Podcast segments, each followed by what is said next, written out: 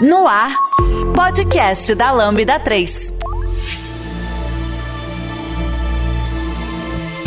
Olá, eu sou Vitor Norton, trabalho com Dev Relations e esse é o podcast da Lambda 3. Hoje vamos falar justamente sobre essa área. E aqui comigo estão. Sou Glaucia Lemos, sou Cloud Advocate aqui na Microsoft, na parte de JavaScript e TypeScript. Eu sou o Lucas Santos, eu sou Senior Software Engineer na Klarna, né, principalmente trabalhando com JavaScript e TypeScript também, mas já fui Cloud Advocate também, então estamos em casa.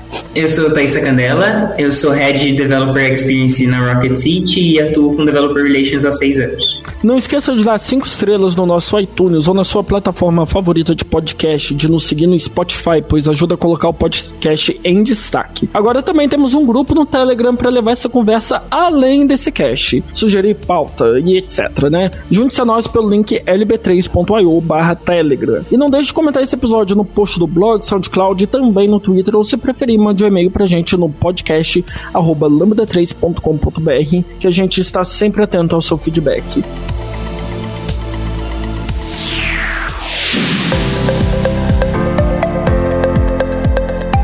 Você está ouvindo mais um podcast da Lambda 3. Nos organizamos de forma democrática para que todas as pessoas compartilhem conhecimentos e boas histórias. Temos muito papo sobre tecnologia, diversidade, cultura e muito mais. Encontre o caminho para novas ideias aqui.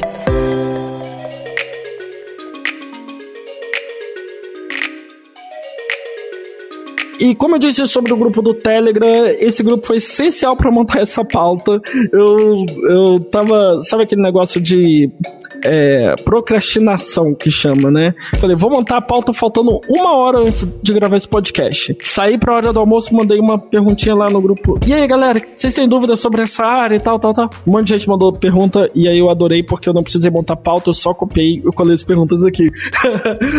Mas é isso, a galera parece estar tá bem engajada aí com, com esse Vocês viram aí, galera, né? Vocês estão fazendo o trabalho do cara aí, o cara tá usando vocês pra fazer o trabalho, né? Ó, tá, acho que tá nada de cobrar, Tem podcast que paga, você precisa pagar pra estar no grupo do Telegram, que é de graça.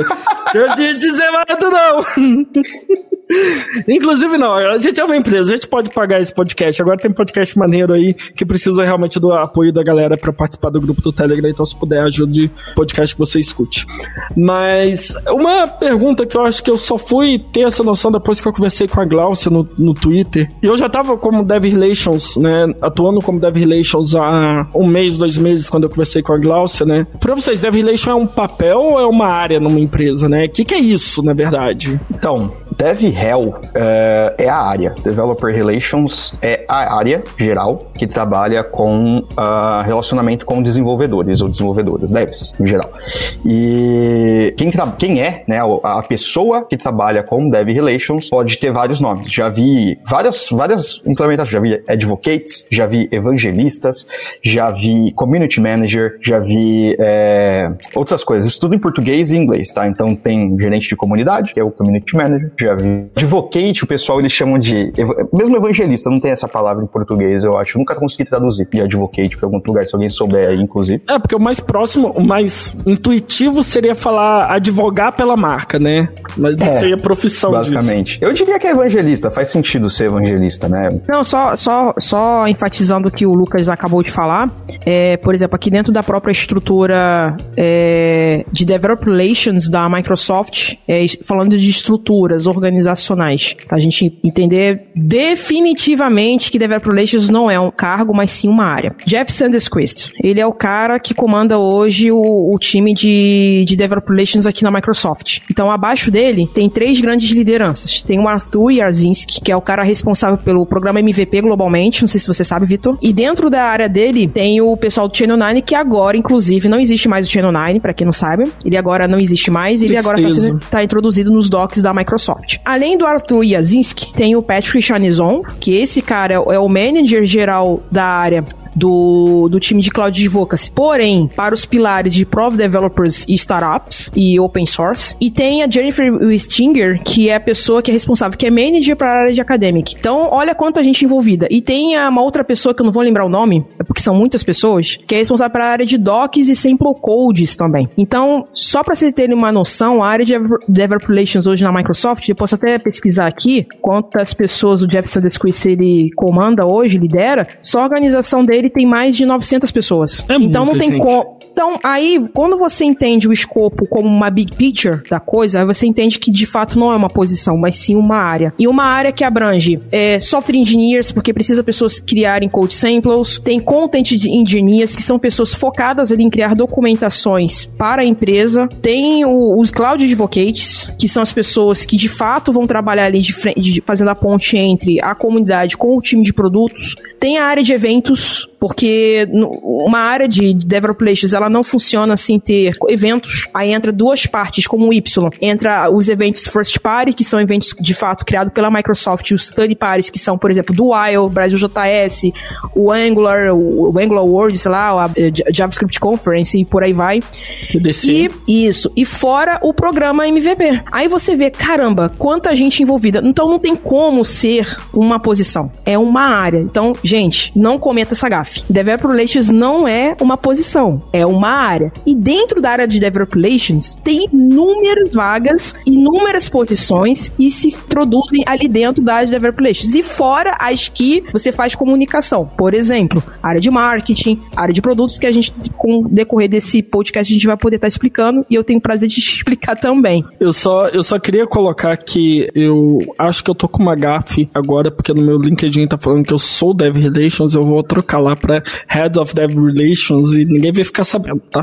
Eu acho que cai muito bem. Um Head de Developer Relations, por exemplo, a Lina, depois eu posso explicar o caso da Lina Hall. A Lina Hall, até mês passado, mês retrasado, ela era Principal nossa. Hoje ela é Head da AWS na área de Developer Relations na área da América do Norte. Já tem isso, né? Dependendo do tamanho do escopo da empresa, você pode ser Head em diferentes partes do planeta e de continentes diferentes.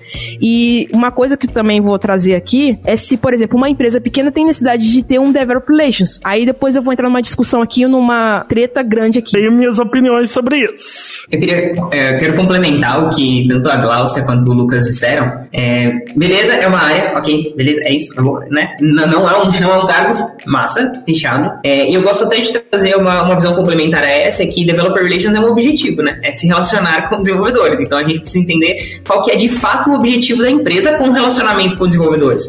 Hoje a gente tem empresas, por exemplo, querendo fazer relacionamento com devs com o objetivo de contratação. E que é o caso da Lambda, inclusive.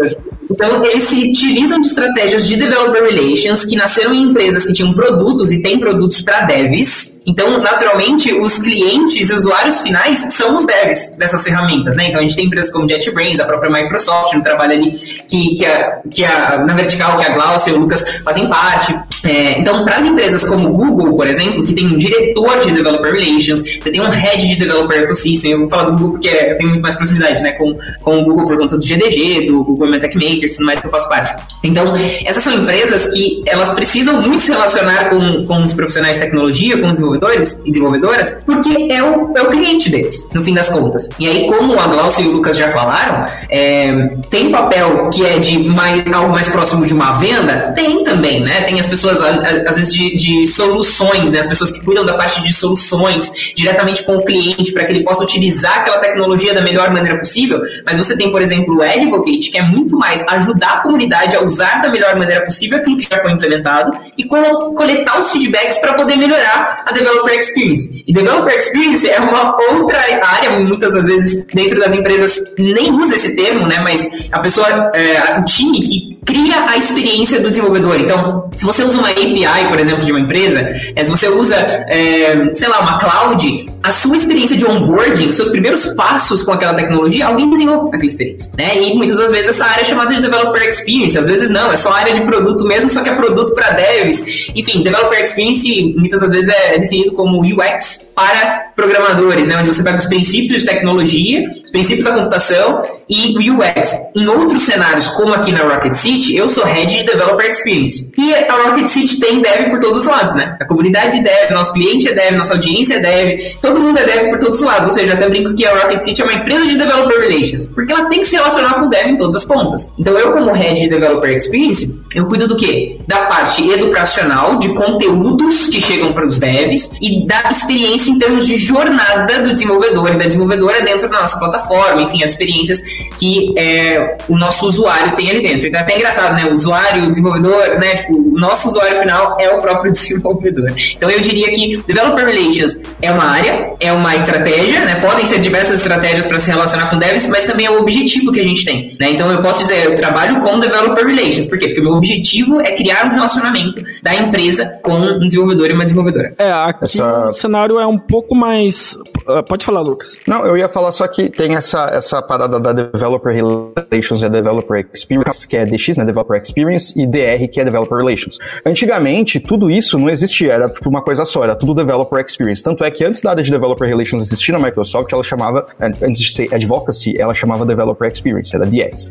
E aí é, ela tinha outros propósitos, né? A ideia do Developer Experience em si, pela definição que hoje a gente tem dela, por que, que ela foi separada, né, da, da área de Developer Relations? O Developer Experience é justamente aquilo que a Thaisa falou, é a, a, a, o trabalho que você faz em relação a transformar a experiência de quem está desenvolvendo. Então, por exemplo, você vai fazer uma integração com algum meio de pagamento, vamos supor, que é geralmente que tem APIs mais esquisitas, assim. Então, a, a gente tem, tem empresas de pagamentos que têm APIs super bacanas e super bem criadas para poder trabalhar com desenvolvedores. E essas APIs, elas foram criadas por pessoas, é o uso daquela API por alguém que está desenvolvendo.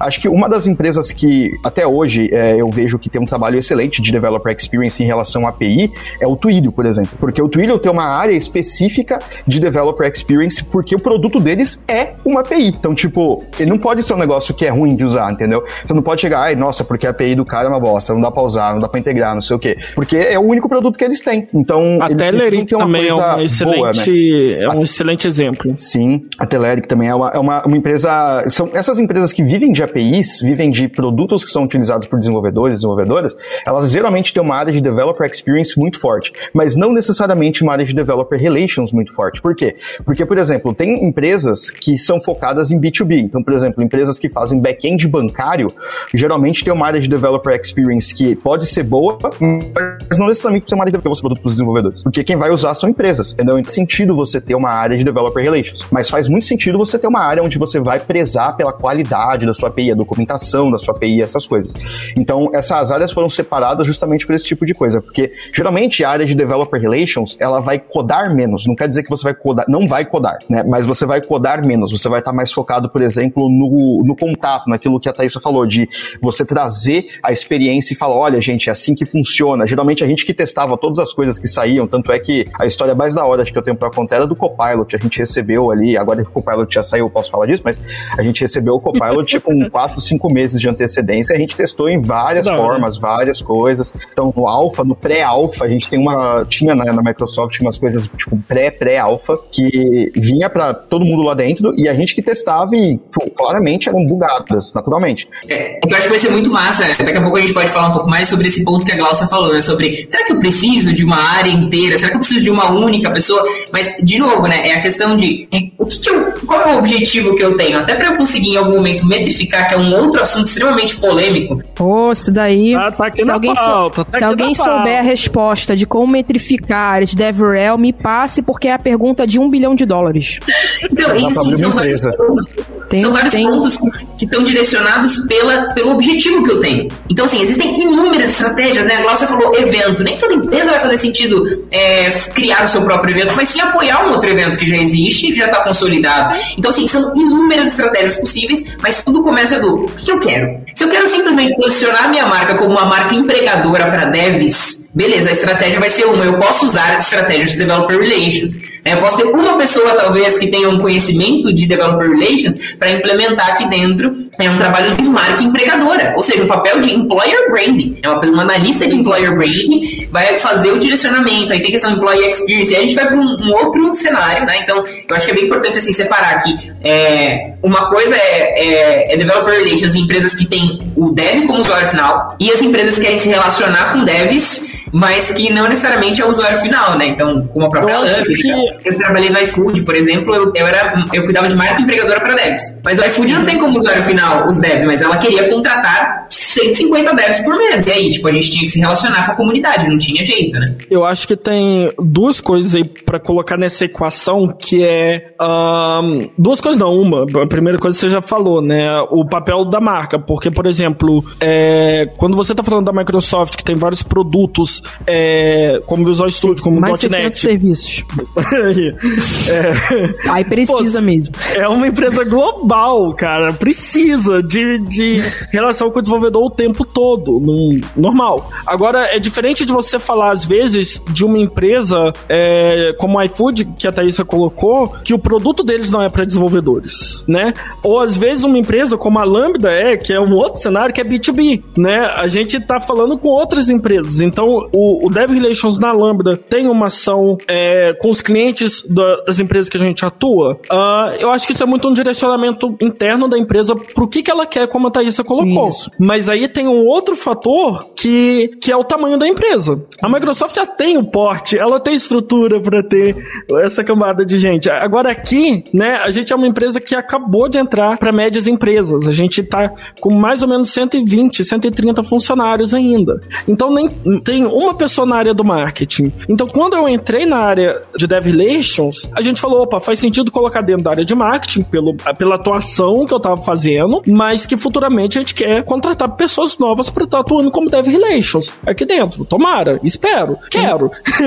Norton, e tem um outro porém, que já acontece aqui na Microsoft, eu falo abertamente porque então acho que não tem problema nenhum. Conflitos de áreas. Por que que acontece? A área de Developer Relations, ela aparece demais com a área de marketing. Sim. E, então o que acontece? Aí, por exemplo, teve uma empresa, que eu não vou citar o nome, eles queriam me contratar para ser diretora de Developer Relations é, de uma startup, que recentemente foi uma unicórnio.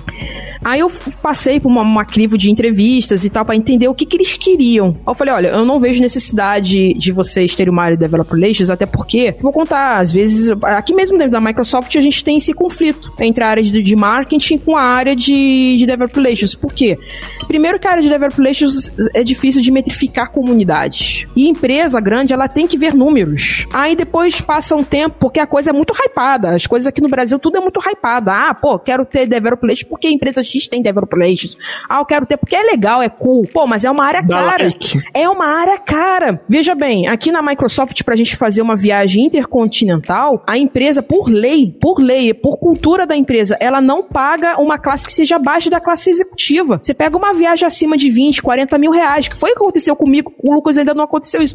Mas várias vezes comigo, com a síndica, a gente teve que pegar uma viagem caríssima. Então, o que acontece? É uma área cara. Como é que você vai metrificar isso? Aí chega o departamento de marketing, uns anos de depois e pergunta assim: peraí, vocês estão gastando, sei lá, um exemplo, 10 milhões de reais, enquanto que a gente traz um número aqui em torno de 2 ou 3 milhões e a gente traz muito mais retorno que a área de developers. Aí começa o conflito. Como é que você vai lidar com esse conflito depois, posteriormente? Isso acontece em grandes empresas. Acontece aqui. Por que, que não aconteceria em empresas pequenas? Então, assim, tem que pensar antes. Será que tem a necessidade de criar área? Porque é uma área cara. Você tem que estar tá pagando é, viagens. Depois, com o tempo, no começo tudo são flores, mas depois, com o tempo, o próprio, os próprios funcionários podem falar assim, e ela, ó, lá vai o palestrinha viajar de novo. acontece isso, acontece. já me chamaram assim. Acontece, acontece, infelizmente acontece, mas ninguém sabe da importância que existe a área. Então, se você não, não criar uma boa base de criar essa área desde o princípio, da forma que tem que seguindo justamente o livro do The Business of Developer Relations, cara, a coisa vai criar um conflito que depois vai ter um conflito ali entre o departamento de marketing contra a equipe de Developer Relations, que acontece. Não tô mentindo, não, uhum. acontece, isso é real. O Lucas já viu várias vezes, o Lucas sabe, o Lucas é melhor do que eu para falar, entendeu? Então, assim, é complicado. Uhum. Tem que saber delimitar desde o princípio as áreas e a importância. Se não vê necessidade, crie-se uma equipe de community manager ligada ao RH, mas não necessariamente criando ali uma área de developer relations, entendeu? Entendeu? Meu ponto de vista. Tem uma parada que, assim, isso foi um negócio super legal que a Glossa trouxe, que eu até cheguei a falar no meu, no meu vídeo, eu tenho um, um pra galera aí, né, fazendo jabá, eu tenho um vídeo no meu canal sobre Developer Relations, vão lá, se inscrevam, por favor.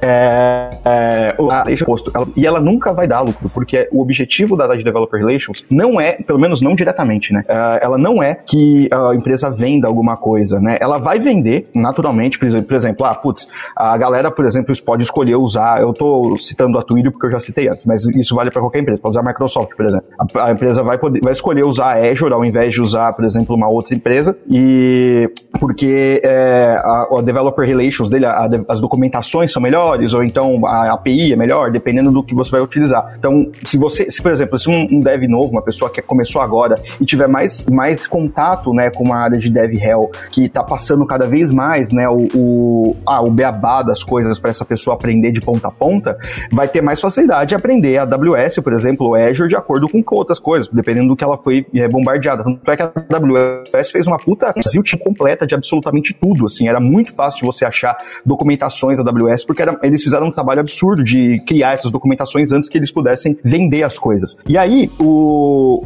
essa área vai dar eventualmente um lucro, mas não, vai, não, não dá para você, foi aquilo que, que a gente tava falando, não dá para você metrificar e falar, olha, esse cara aqui, ele comprou por causa que ah, viu a Glócia falando no, de, de Azure em algum lugar. Não dá, é, não tem é como muito você difícil. Dizer, é muito difícil. mas é meio invasivo, né? Você Isso. colocar cookie no computador da galera para poder fazer essas metrificações. Então, o problema é esse. A área de DevRel, ela não, ela não costuma dar um resultado é, é financeiro inicial, até porque... É, e é caro. Você tem que pagar é. pra galera ir pros lugares. Você tem que estar aonde está o seu, o seu Hotel, consumidor. Comida, então, você tem que ir ali. Você tem que ir pros eventos, você tem que fazer... Hoje nem tanto porque tá na pandemia, mas você tem que ir pros eventos, você tem que fazer as coisas.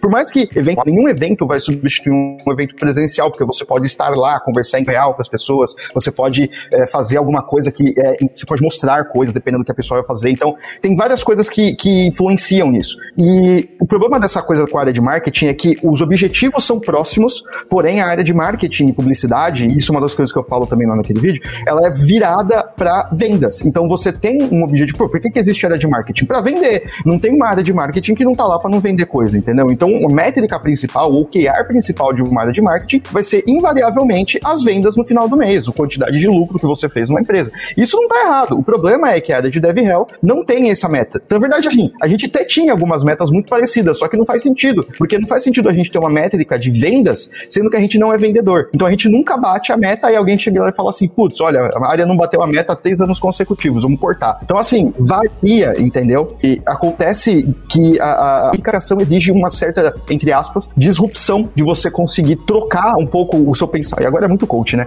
Mas é, trocar de pensamento, né? Fazer um shift de pensamento. Basta uma palavra disrupção pra poder... que, que vira Basta um buzzword. Se você falar três vezes, falar que blockchain ainda, chove investidor. e o, o, negócio é que a galera você tem que mudar um pouco, tem que fazer um shift de paradigma, né? Pra você conseguir alterar aí a sua ideia e poder metrificar legal a, a área. Uma Só que até hoje ninguém conseguiu fazer isso. Uma, isso, uma troca de mindset. Até hoje Cadê ninguém conseguiu. Se você conseguiu, não fala para ninguém abrir uma empresa, porque você vai ganhar milhões de reais. Eu quero contribuir com um ponto que é o seguinte: é, de novo, né? Fazendo essa divisão do que é um developer relations para uma empresa que tem o seu usuário final como dev e a diferença para quem está usando estratégia de developer relations para se relacionar com os devs porque tem uma marca empregadora que quer que as pessoas almejem trabalhar ali dentro, né? Dividindo esses dois de novo. É, quando a gente vê um trabalho, e de novo, gente, é, na minha visão, Developer Relations é mais do que uma área, ela é, ela é um objetivo a ser alcançado que a gente pode utilizar outros meios para alcançar. Né? E eu, eu acredito muito nisso. Eu acredito que, por exemplo, vou dar um exemplo muito simples. É, eu, já, eu, eu dou consultoria de Developer Relations há alguns anos, e tem empresa que chegou, tem uma empresa que chegou para mim e falou assim, uma empresa muito grande no Brasil, falou assim: eu quero que as pessoas, ao terminar a graduação de ciência da computação, ao invés de querer ir para o Google, elas queiram vir para cá. Aí eu falei, olha que você vai ter um trabalho, hein? Porque são muitos anos. E eu gosto muito de fazer essa pergunta. Você que tá nos ouvindo aí, você acha que é legal trabalhar no Google? Eu tenho certeza que as pessoas vão responder sim. E aí eu pergunto, você conhece alguém que trabalha lá? Não, por quê? Porque tem um negócio chamado reputação. Tem um negócio chamado marca empregadora, que foi muito bem trabalhado. Pra quê? Pra que a gente olhe para aquela empresa e fale assim, putz, deve ser do caramba, mano. Nossa, tipo, deve ser super legal e etc e tal. Isso não só pra Google, né? Tem diversas outras, a própria Microsoft, né? Tipo, chega pra qualquer dev e fala, pô, é legal trabalhar lá na Microsoft? Nossa, deve ser, deve ser legal. Você conhece alguém? Não, não conhece ninguém. Por quê? É um trabalho trabalho é uma construção feita durante muitos anos, durante e é estratégico, né? Não é simplesmente tipo, ah, eu olho pro, pro Google e acho que é legal trabalhar lá, porque sim, assim. Não, foi um trabalho feito para que isso acontecesse, foi intencional, tá? Então, assim, o trabalho, na minha visão, de developer relations, ele pode ser atingido de outras formas. Vou dar um exemplo que é, muitas das vezes você não vai ter developer advocate dentro de casa, nem faz sentido contratar uma pessoa, até porque é muito difícil, porque você tem que pegar um dev que tá num momento de mercado extremamente favorável para ele ganhar, tipo, muita grana, pegar um desenvolvedor ou uma desenvolvedora e falar pra, e, e, convencer essa pessoa que ela tem que desenvolver outras habilidades, porque é muito difícil achar um dev que sabe se comunicar, que sabe palestrar, que sabe criar conteúdo, tipo, não é fácil, tem que pois desenvolver é. outras habilidades, e essa pessoa sair do mercado de codar para ser developer advocate, que precisa saber codar, que precisa saber tecnologia, mas essa não vai ser sua atuação 24, né, 8 horas por dia. Assim, é extremamente difícil conseguir um developer advocate. Então, dito isso, muitas empresas, e muitas empresas grandes, tá? a própria Netflix, ela não tem developer advocate, ela tem produto para devs, né? até onde eu sei pelo menos, mas ela tem o quê? Um blog, não tem? Um blog de ela, ela, ela, tem vários é, repositórios open source, cara, que eles poderiam trabalhar em cima disso. Diversas ferramentas que ela disponibiliza para a comunidade, e ela tem o quê? Os próprios desenvolvedores, os próprios profissionais escrevendo artigos no blog da Netflix. E diversas outras empresas fazem a mesma coisa, Airbnb. Então, muitas empresas, vou dar mais, já, já é dando consultoria de graça, né? Muitas empresas podem começar com o quê? Pegando seus próprios desenvolvedores que curtem compartilhar conhecimento e fazer com que essas pessoas, convidá-las e dar visibilidade para elas, e aí é um outro trabalho, né? Que é formação de, de advocate dentro de casa, é, que essas pessoas sejam embaixadoras da sua empresa, que elas compartilhem com a comunidade quais são os desafios e as soluções que você está vivendo aí dentro. Né? O quão interessante é trabalhar dentro de uma empresa, porque como que você vai atrair um desenvolvedor uma desenvolvedora falando que você tem cima de bolinha? Não, é mostrando o seu desafio, é mostrando quão legal e tipo, o que essa pessoa vai enfrentar lá dentro. E a pessoa fala, putz, do caramba, eu vou trabalhar com essa pessoa, caraca, eu vou enfrentar esse desafio, pô, eu vou pra lá, porque eu vou crescer, eu vou, eu vou aprender, é um ambiente favorável para que eu me torne um profissional melhor. Então, é, de novo, você pode utilizar os seus devs dentro de casa, entender quem já curte fazer isso só institucionalizar isso e dar possibilidade para que essas pessoas possam falar ali né, em nome da empresa, fazer alinhamento também para a galera não vazar informação que não deveria ser vazada. Então acho que é, é, se importar, sabe? Fazer developer relations é se importar com a comunidade de devs, é se importar com o que as pessoas pensam é coletar feedback, é treinar as pessoas para usar suas ferramentas se for o caso. Mas é isso, mais do que tudo é reputação. E reputação, eu gosto de uma definição que diz: reputação é aquilo que falam de você quando você não está na sala. Então, é. reputação é. não é o construído do dia para noite. Reputação é o construído em todos os pontos de contato que aquele desenvolvedor tiver com a sua marca. Eu acho que nada de dev relations é algo a curto prazo. Sempre que uma empresa fala de dev relations, vai estar tá de médio e longo prazo, sabe? É aqui na Lambda. E outra coisa, pegando o que a Thaisa falou aqui na Lambda, né? É, eu acho muito importante é, entender que você ser Dev Relations, você tem que estar é, tá muito alinhado com a visão e com os valores da empresa, porque como que você vai advocar é, em benefício da empresa, seja para desenvolvedor, seja para cliente, seja para qualquer um, se você não está alinhado com as visões e os valores daquela empresa, né? E é algo muito difícil de se encontrar, é, realmente realmente, porque a Lambda a gente foi encontrar, a gente já tava procurando um carro desse aí um tempo atrás. Não que a gente tava abertamente procurando, mas assim, se aparecer, a gente tava de olho, sabe? Ah, tá, tá sumido. E aí, beleza? Mas a gente foi encontrar dentro de casa, né? Não foi uma procura que a gente fez fora. E agora a gente tá com outro desafio, e aí o marqueteiro dentro de mim vai usar esse momento para um pequeno jabá.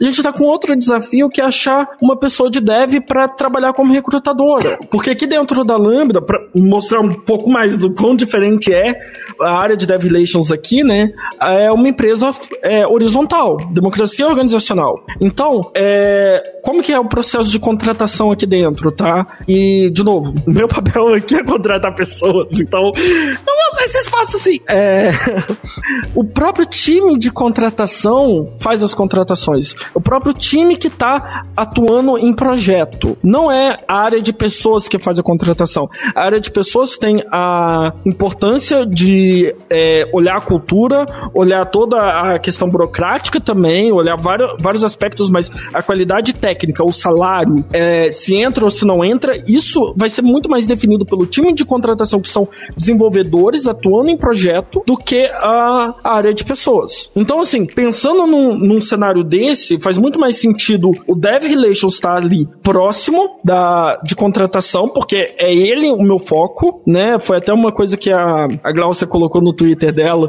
que eu discordei lá no dia, que sim, é, Dev Relations atua com contratação sim, na minha visão, minha opinião.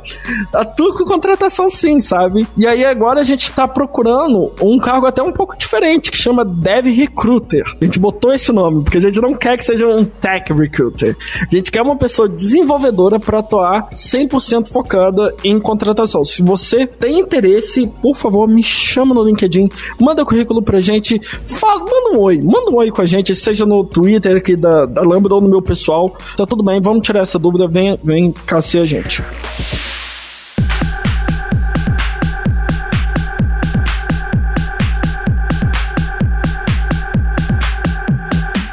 Deixa eu, deixa eu só pôr fogo, né, fogo, fogo na fogueira, assim, tipo. Por favor. É, lenha na fogueira, né? Eu, eu sou uma pessoa muito dividida em relação a esse assunto, né? De novo, empresa, developer relation para empresa que tem produto para dev e para marca empregadora, né? Que tem um objetivo de contratação. Eu, eu, eu, acho que eu não comentei, mas eu trabalhei como. Eu sou analista sênior de recursos humanos. Trabalhei no iFood como uma dev, né? Eu, programo desde meus 15 anos, eu sou, eu sou dev primariamente, em essência. E eu trabalhei no iFood com marca empregadora dentro da RH. Foi a minha primeira experiência trabalhando com isso. Sempre foi, tipo, né? Eu trabalhei em Masters, por exemplo, que é uma empresa voltada para devs e tudo mais e tal.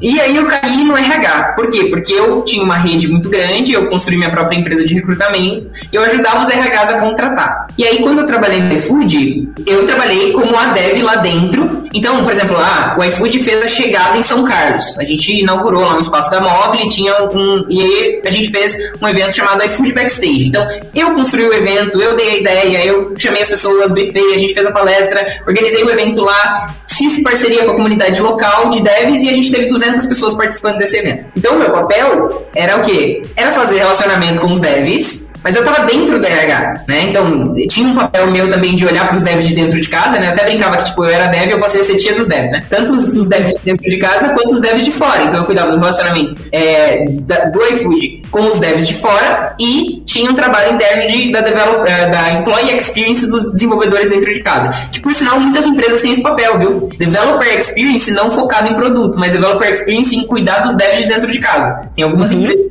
que estão com developer experience nesse viés também também. A Uber, por exemplo, tem, tem um cargo disso, é, que é para cuidar dos devs. É, então, é, o, que, que, eu, o que, que eu quero falar, assim, em resumo? É, eu atuei nesse papel, mas eu tenho que ser muito sincera que não é uma coisa muito fácil de se integrar. Porque o processo seletivo não tem só avaliação técnica, né? Você tem fit cultural, você tem toda a parte psicológica que precisa avaliar das sim, pessoas. Sim. Então, assim, eu sou extremamente a favor de, durante a construção do processo seletivo, ter profissionais de tecnologia envolvidos. Assim, no sentido, tipo, de ponta a ponta. Né? Então, assim, de alguém que vai lá e fala assim, mano, vocês estão vendo que isso aí não tá fazendo sentido? Tipo, olha, eu sou dev, tipo, isso. Então, assim, eu acho que a construção, ela precisa ser conjunta. Participar sim, sim. do processo seletivo, eu concordo também é importante. Muitas empresas não têm um DevRel participando, tem um engenheiro, uma engenheira, tem um head de engenharia, tem, enfim. Então, assim, eu acho, e aí a minha opinião sobre isso é, dá para dar um jeito sem ter um Developer Relations envolvido, mas eu entendo a necessidade que você enxerga de, de, de, de ter uma pessoa com background técnico trabalhando diretamente nisso. Eu só acho que vai ser muito difícil você convencer alguém deixar de ser dev pra trabalhar. Não, é, é, completa, é muito difícil mesmo, né? Não, mas só pra, pra colocar um ponto, eu não tiro em nenhum momento o mérito da área de pessoas que tá no processo o tempo todo e tem sim a sua importância. Não, não é o caso aqui que a gente tá discutindo. E assim, eu acho que uma coisa que é muito legal, Norton, não sei se vocês vão fazer isso aí, é treinar os recrutadores. Porque o que tem de recrutador que não sabe a diferença de Java e JavaScript, e aí ele é, uh -huh. tira a pessoa da jogada porque, porque a pessoa sabe Angular, mas não sabe React, e a vaga tá escrito React, então assim, não, Angular não, não é a mesma não, coisa. Não, a minha prima, a minha prima começou como tech recruiter numa empresa aí que eu honestamente não sei o nome da empresa. Desculpa, prima. mas eu fiquei umas três horas em ligação com ela explicando, tá, tem Angular JS, tem Angular, pera. Não, mas se a pessoa sabe Angular, é, ela vai saber Jasmine, vai saber Karma, para testes e tal. E comecei a explicar ela palavra por palavra e tal. E tô fazendo esse trabalho aqui dentro da Lambda também. A, a Thaís, que é a Tech Recruiter aqui, é, ela já manja bastante, mas agora tá aprendendo programação. Não, vamos junto, eu te ensino tudo. Porque eu acho que é muito importante isso, mas eu acho que a proximidade com a área de contratação, né? Eu lembrei aqui que eu ia falar. proximidade com a área de contratação, ela tá muito mais ligada num ponto estratégico que às vezes pode parecer a área do, do marketing, porque, de novo, acaba, acho que foi a Glaucia que falou, mas acaba se entrosando bastante essas duas áreas, né? E qual que, qual que é a estratégia? Poxa, se você tá produzindo conteúdo de tecnologia, de alguma forma, você deve ter percebido, raras exceções, com isso uma ou duas, que a, a maior público é homem do que mulher. Então, como que a gente consegue mudar esse cenário, sabe? Por, porque o que eu vejo é, a Lambda foi construída há 11 anos atrás, com base em comunidade, tudo que a gente faz é a partir disso, é tá junto com comunidade, podcast, evento, é, blog, estamos sempre junto. É, foi fundada por MVPs e etc e tal, mas beleza, de, de que, que adianta eu ter mil plays, ter um monte de coisa, sendo que a pessoa que é meu público-alvo, que é onde eu quero chegar, né? Apesar da gente estar tá fazendo série de diversidade, apesar do tema de diversidade, de inclusão social aqui dentro, tá muito é, na, no dia a dia do que a gente está fazendo. E se você segue nas redes sociais, sabe que isso é uma verdade, o quanto a gente se importa com o cuidado das pessoas, mas por que, que eu ainda é, continuo recebendo currículos majoritariamente de homens brancos héteros e cis. Eu acho que tem uma, uma questão aí que é olhar para os sourcings de onde a gente está pegando os currículos, de comunidades que a gente está conversando e atrás para tentar chegar em outras comunidades. Patrocinar, por exemplo, pegar a maior cota do Programaria, que aconteceu alguns meses atrás, não foi à toa. Foi olhando justamente isso, sabe? Tipo, chegar nessas pessoas, a gente teve contratação vindo do Programaria. Eu prefiro muito mais, como Dev Relations, como pessoa e como valores da empresa em que eu trabalho, e daí eu tenho uma uma sorte muito grande de estar tá muito alinhado comigo, eu prefiro muito mais gastar uma puta grana num evento como Programaria para ter uma ou duas pessoas contratadas aqui dentro do que patrocinar cinco eventos e ter, sei lá, dez pessoas contratadas aqui dentro, né? O retorno aí, a meta que deveria estar tá batendo. Porque, para mim, é muito mais importante trazer inclusão, trazer diversidade no nosso ambiente, porque a gente acredita que com a diversidade a gente faz software melhor. Então, para mim, isso é muito mais importante importante, né? É muito estratégico. E, só para finalizar, né? Tá alinhado ali com a área de contratação é muito importante nisso. Saber quais currículos estão chegando, como que tá a nossa comunicação, se a gente tem que fazer vagas afirmativas, se a gente tá fazendo é, a descrição das vagas corretas e tal. Tudo isso é importante, faz sim pa muito parte do marketing, mas é isso aí. O que eu tenho uma, uma coisa legal, assim, que eu, que eu vejo vocês falando dessa coisa de colocar devs para colocar para fazer parte da contratação foi. Eu, eu, toco no processo da Klarna, por exemplo.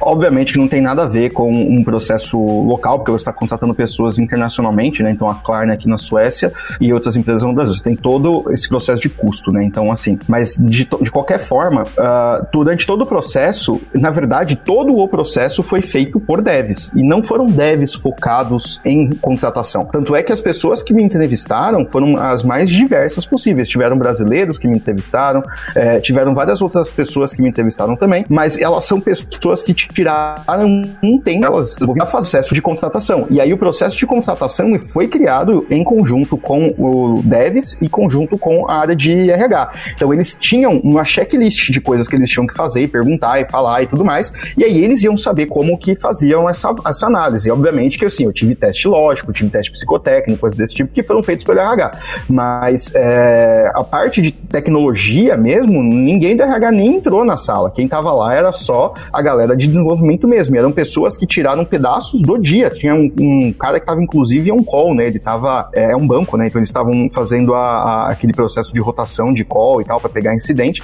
Ele tava durante o, a entrevista um call. E ele até recebeu alguns chamados e tal. E ele passou para outra pessoa porque ele tava fazendo entrevista. Isso é comum. Eu perguntei depois pro pessoal aqui, eles falaram que depois que você passa do período, é comum você fazer o que eles chamam de shadowing, né? Para você ficar é, de sombra fazer melhorar ainda mais esse processo, né? Fazer o pipeline do processo e tudo mais. E aí, qual que é a grande, a grande sacada deles? É que você não precisa despender muita gente de RH para contratar gente de tecnologia. Obviamente você precisa treinar a galera para reconhecer o que é Java e o que é JavaScript, porque isso acontece pra caramba.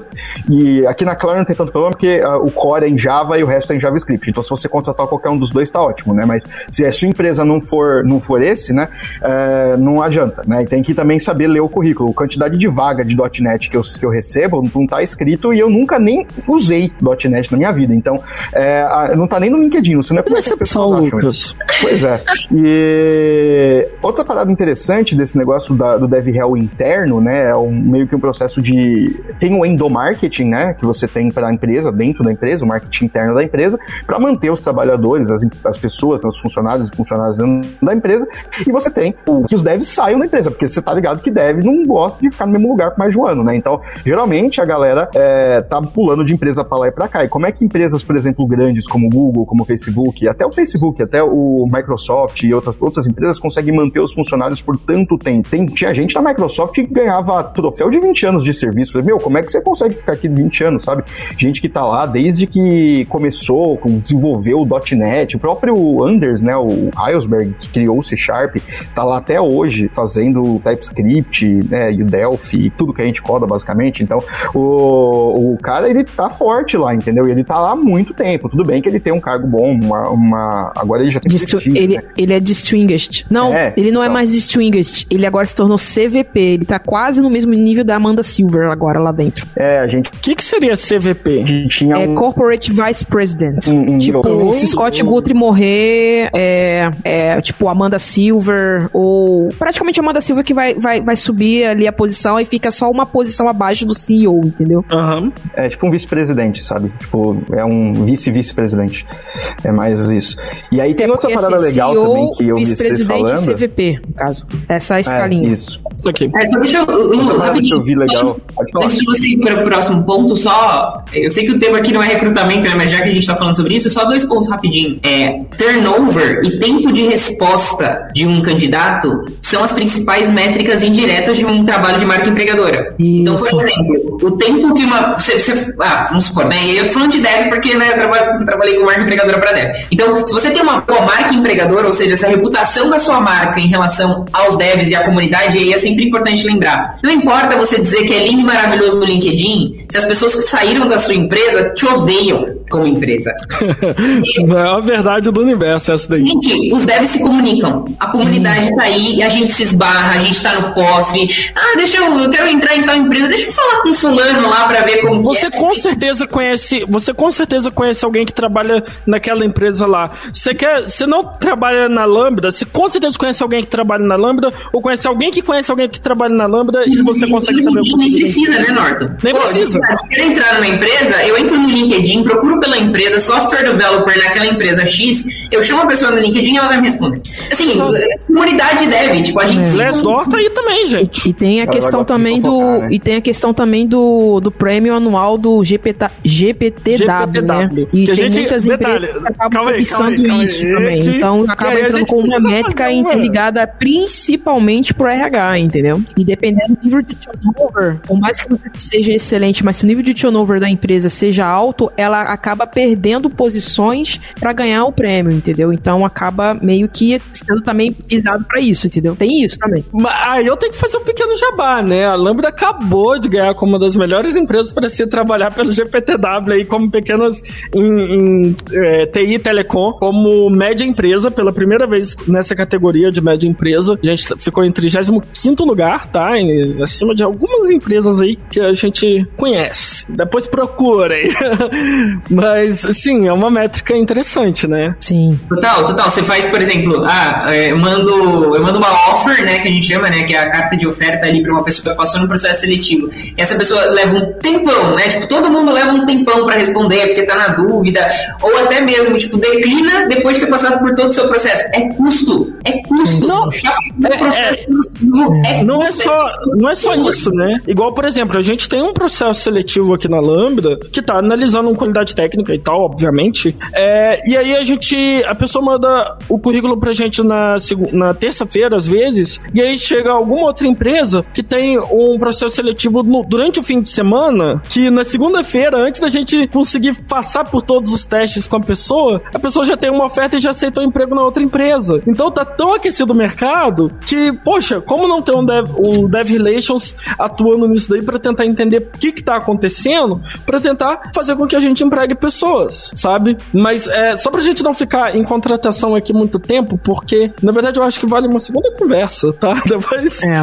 É, a banda aqui estava muito interessada em participar desse podcast, chamou para outra conversa depois, com outro tema. Acho que vale a gente falar de contratação também, acho mega interessante, mas ó, vamos ser um pouquinho mais abrangente aqui nos minutos finais, na verdade, né? Tem, né? tem um ponto e... aqui que eu gostaria que você levantasse das perguntas aqui. Uma, uma que eu acho que é relevante a gente falar aqui é a diferença de, de community manager para developer advocate e a questão das métricas, porque muita gente pensa que vai entrar como advocate e vai ficar só fazendo marketing, TikTok, vídeo no Instagram, e na verdade não é bem isso. Tem métricas, né? Então acho que são duas pontos que você pode estar tá falando, porque existe de fato uma grande diferença entre o community manager e o developer advocate e a questões das métricas, porque tem muita já, ah, eu quero ser advocate porque só vou ficar no, na Twitch, não é bem isso. Eu acho que seria interessante a gente falar desse ponto, porque as pessoas estão confundindo bastante aí na comunidade.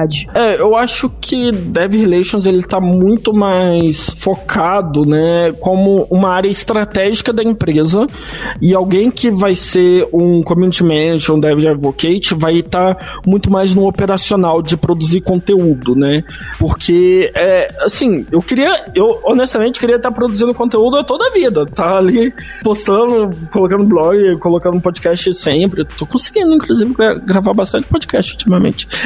Não sei se a galera está curtindo minha presença, mas depois vocês me falam aí no grupo do Telegram. De qualquer forma, é, o trabalho acaba sendo um pouco mais é, estratégico, né? Como é que é essa visão para vocês é, do Dev Hill comparado aí com o Community Manager, Dev Advocate, logo mais a gente entra na questão da, de metas? Posso começar a falar? É, primeiro que DevRel é uma área, ponto. Dentro do DevRel tem um Community Manager e tem um Developer Advocate, outro ponto. Segundo, terceiro ponto, um Community Manager é diferente do Developer Advocate. Em que sentido? O Community Manager, um exemplo, eu gosto de citar, dar nome aos bois. Eu não importo de ficar citando nome de pessoas aqui. O Glauter, Glauter Januzzi. O Glauter Januzzi, ele é um CPM, ele é um Community Program Manager. Você não vai ver o Glauter coletando feedback da comunidade, tá? Rafaela Ballarini. Rafaela Ballarini nada mais é como uma Community Manager. Para mim, ela é uma pessoa que tá ali ao tempo todo fazendo integração ali com a comunidade, com a plataforma Lura. A própria Thaisa. Eu enxergo a Thaisa como uma Community Manager. Ela não tem um produto ali, de fato,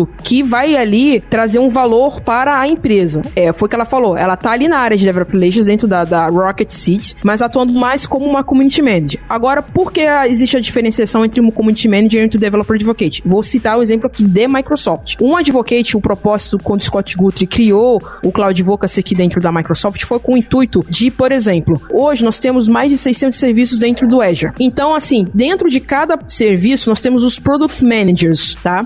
Como é que esses caras que estão o tempo todo ali mexendo com as features novas dos produtos vão ficar o tempo todo em comunicação com a comunidade? Não tem como fazer isso, não tem tempo para isso. Até porque, um, um, um, por exemplo, a Simona Kotzen, que era uma principal Cloud Advocate, hoje ela é uma Principal Program Manager do, do Azure Functions. Ela não vai estar tá dentro da comunidade. Aí, para isso, existe o que a gente chama de pontes. Acabamos, acabamos nos tornando pontes entre a comunidade com o time de produtos. Um exemplo, é muito melhor ter, receber um feedback de um produto vindo da comunidade do que, de fato, ter ele da demo. Na minha demo na Brasil JS vai funcionar, mas diferente, por exemplo, se um cluster de, mal feito por um CSA ou um próprio advocate, um, SD, um SDE da Microsoft fizer de mal feito por um determinado produto, der uma merda qualquer e dá uma perda de 10 milhões de reais por dia, por exemplo. Então, antes que o problema chegue ao cliente final, então a gente procura obter os feedbacks inconscientes com, com as pessoas desenvolvedoras para trazer para o time de produtos. Nesse caso aqui. Então, eu não consigo enxergar o community manager fazendo isso, porque é muita coisa. E sem contar que um developer advocate, o Lucas sabe muito bem disso, para criar uma, uma Microsoft Learning Path de mais ou menos um Learning Path de containers, não foi, Lucas? De quatro horas, mais ou menos. Tu levou quantos meses para fazer? Seis meses, não foi? Do containers. O, o, de, de, o de AKS. Isso. Ah, lá do lá Microsoft. Do Eu demorei não, dois não, não tô falando e meio, de vídeo. mas eu gravava. Ah, não? Não tô falando de vídeo. Eu tô ah. falando do, do da documentação é. lá do, do Microsoft não, Learn, levou uns 4 5 meses. Então, assim, eu não consigo enxergar um, um, community manager fazendo essa posição. Eu enxergo um community manager organizando eventos, organizando um relacionamento ali de integrar mais a comunidade com os eventos, de fazer as entrevistas, que eu digo entrevista assim, tipo podcasts e organizar meetups, essas coisas todas. O advocate não vai ter tempo para organizar evento. Não tem, não tem tempo para isso. Então, assim, é bem diferente. Não sei se a Thaisa concorda comigo ou discorda também. É, na minha visão, Developer Advocate é, ele é um papel. Eu gosto muito de uma frase que diz assim: Developer Advocate, quando ele tá dentro da empresa, ele representa a comunidade. Quando ele tá na comunidade, ele representa a empresa. Essa, para mim, é a melhor definição ever da vida. Porque muitas empresas, essas pessoas precisam construir sua própria marca. Elas precisam ter uma marca pessoal para quê? Para que quando as, os devs e as devs pensarem em é, naquela empresa ou tive uma dúvida, ela vai lembrar quem é aquela pessoa que ela pode recorrer. Então, em algumas empresas trabalham dessa forma. Eu lembro que, conversando com, com alguns amigos que são developer advocates no Google, é, eles falaram, por exemplo, o processo seletivo para engenheiro e processo seletivo para de, é, developer advocate é o mesmo, com fases a mais, na verdade, para verificar a parte de soft skills, de comunicação, de criação de conteúdo. Uhum. Ou seja, é tão difícil quanto ser um engenheiro no Google, para ser um developer advocate no Google. E, e isso não, não significa que é assim para todas as empresas. Estou dando um exemplo extremamente específico de uma empresa muito grande.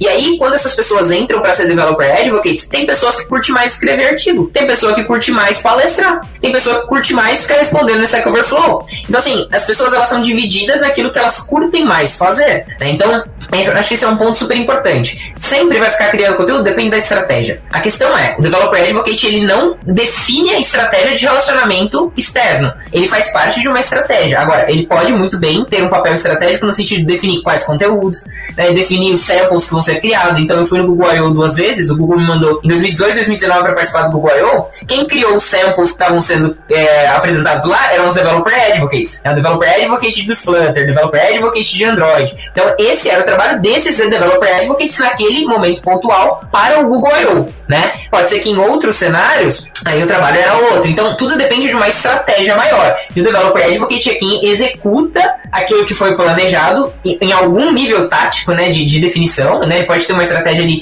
de definição de conteúdo, definição do que vai ser feito e tudo mais, é, mas ele está dentro de uma estratégia. O Community Manager, aí a gente está falando de uma outra treta que daria um podcast só disso, né? Porque Community Manager já começa um problema que antes de começarem a usar para gestor de comunidade, usavam para marketing. Chamavam de Community Manager a pessoa que gerenciava redes sociais. Não sei se vocês sabiam disso, mas assim, sim, é uma sim. gigantesca. E aí, quando começou a se utilizar para gestão de comunidade mesmo, aí a gente traz um viés diferente. Por exemplo, eu sou organizador do GDG. Eu, como organizador do GDG, eu sou uma Community Manager, sou uma gestora da comunidade. Ou seja, o meu papel é criar mecanismos de engajamento para manter as pessoas ali. Então eu posso organizar eventos, né? Eu, eu sou, sou Community Manager do GDG há 5 anos. Então meu papel é organizar evento? É organizar evento. Mas mais do que organizar evento, é engajamento. O foco do Community Manager é engajar. Então tem empresas dos quais eles têm um Community Manager que constrói uma comunidade em torno da marca e mantém essas pessoas engajadas. Sempre engajadas. E muitas das vezes os developer advocates vão fazer o quê? Vão usufruir dessa comunidade e se conectar com as pessoas que estão ali dentro para obter os feedbacks. Então, assim, de novo, isso é um tipo de estratégia que eu, que eu acabei de mencionar, né? Onde você tem um community uhum. manager e você tem um developer advocate que utiliza daquele ambiente. Tem outros papéis de community manager que essa pessoa é um pouco mais estratégica e menos operacional. Ela não, não, não tá ali apenas para definir as estratégias, engajar, responder no chat e tudo mais.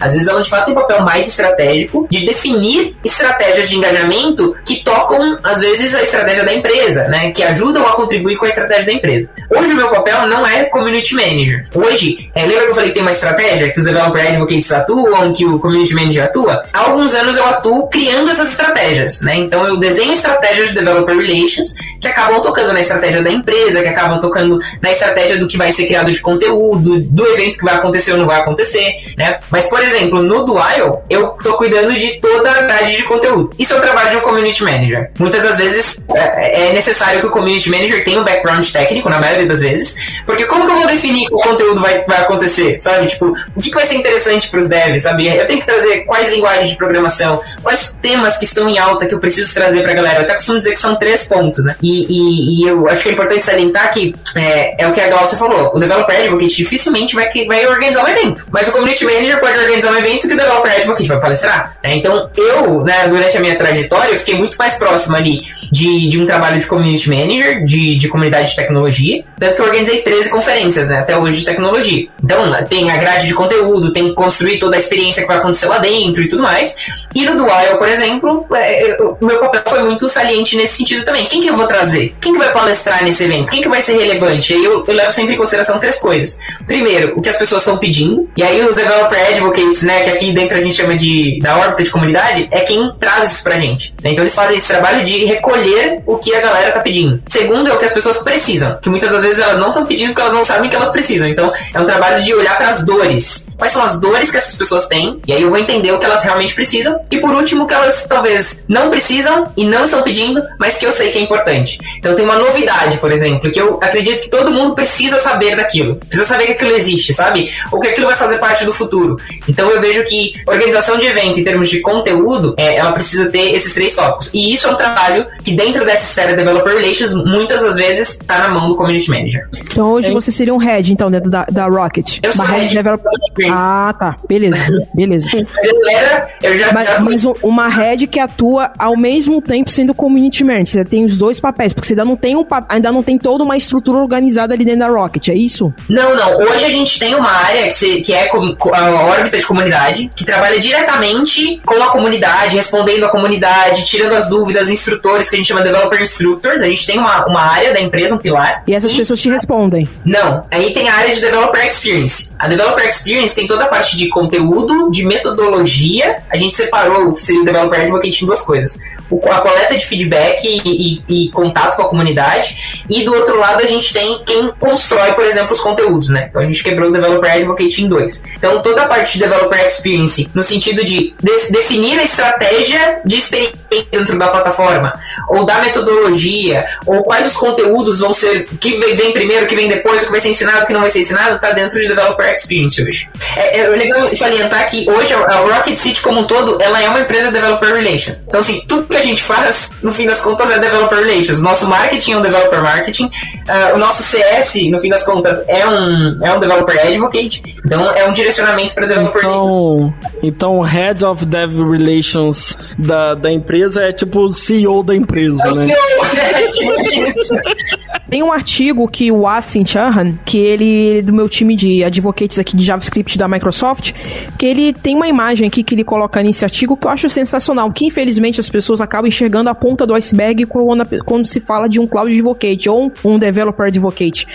Tem muito mais do que somente fazer palestras ou somente criar conteúdos. Tem a questão de coletas de feedbacks, por exemplo, a métrica aqui do meu time esse ano, pro próximo fiscal year 2022, é justamente acertar alguns bugs do SDK do JavaScript, ajudar em código. Então, assim, tem muita coisa envolvida, tem muita coisa além daquilo que a gente enxerga no, numa ponta do iceberg, tem muita coisa envolvida de fato. O Lucas pode complementar também, não sei. Então, essa parte de. A parte de quebra, assim, né? Esse negócio do, do, de você fazer o conteúdo, um dos grandes projetos que eu tive na Microsoft, que foi durante dois anos que eu fiquei lá, foi fazer esses learning paths, né? Começar os learning paths de containers, porque não, não existiam learning paths no, no Microsoft Learn para containers, né? E os que tinham, acho que tinha dois, estava desatualizado. Então a gente pegou e começou a refazer todo esse projeto com base no que a galera, os PMs falavam. Né? Nesse, nesse processo a gente recebeu uma entrada, né? um input do PM do AKS, que era o Jorge, e a gente começou a fazer esse processo, esse projeto todo.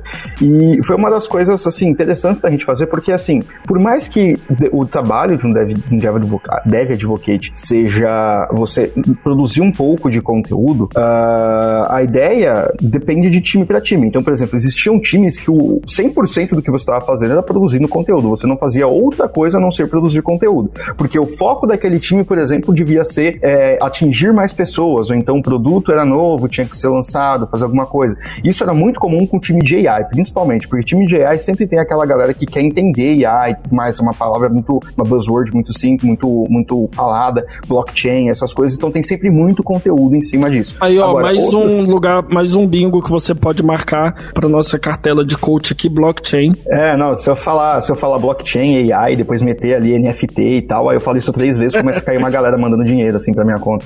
O, a, a, coisa é que o tinha outras áreas, por exemplo, a área de containers, que tecnicamente você não vai chegar para um dev júnior e vai falar para ele ou para ela de Docker, de container D, de Kubernetes, porque não é, não tem, tem existem partes da tecnologia, né, da área de tecnologia que não são feitas para pessoas que acabaram de começar, assim como existem partes da área de qualquer área, na verdade, que não são feitas para pessoas que acabaram de começar, porque simplesmente não é o objetivo daquela tecnologia resolver um problema que você vai ter assim que você iniciou, né? Então, o próprio Kubernetes, tem gente que usa Kubernetes para fazer blog pessoal, mas assim, na verdade, o, o Kubernetes ele não foi feito para resolver problemas de coisas pequenas, ele foi feito, na verdade, proposto para fazer coisas absurdas. A gente difícil, né? Como é que você traz gente para usar um produto que é de uma área super avançada? Tem muito menos dev sênior no mercado do que dev júnior. Então é muito mais gente começando e pouca gente com muito tempo de mercado. Então a gente tinha que focar muito melhor essa parte de ensinar, de criar as coisas, porque você pode ser sênior em várias áreas, mas assim, você não vai saber Kubernetes, você vai ser júnior no Kubernetes, então você vai ter que aprender de novo. Só que aí é uma outra forma de ensinar. Então, o nosso, no meu caso, no meu time, naquela época, o nosso objetivo não era criar conteúdo. Tanto é que todo o conteúdo que eu criei não foi, ah, putz, você é forçado a criar conteúdo. Assim, não, não é. Eu criei porque eu queria. Eu, eu sempre gostei de criar conteúdo, sempre gostei de fazer conteúdo. E aí eu criava porque eu gostava de fazer isso, contribuía para os nossos OKRs, né, de, de criação de conteúdo, mas uh, não era uma obrigação minha. Ninguém chegava para mim e falava, já, já me perguntaram, ah, nossa, mas deve ser chato ser dev advocate porque você tem que obrigação de criar conteúdo. Não é bem, não, nem bem assim. O, o, exemplo disso, Lucas, o Churney, o Churney Siren, ele não cria conteúdo, por exemplo. Ele é um cara que faz a comunicação com o pessoal do é. Open Foundation JS com o time de Cloud Advocates aqui da Microsoft com JavaScript. Ele é um cara que você não vê, nunca vai ver criando conteúdo, mas ele é um cara muito importante aqui dentro, por exemplo. Para isso é muito mais fácil a gente ter tem, tem focos e focos. Então tem foco, times com foco em conteúdo, times com foco em outras coisas. Então cada time de DevRel vai ter a tua área onde você vai seguir, né? E alguns times podem ser mais código, você pode ter área, por exemplo, onde você ajudar SDK, fazer coisas desse tipo, e outras áreas que vão ter código nenhum.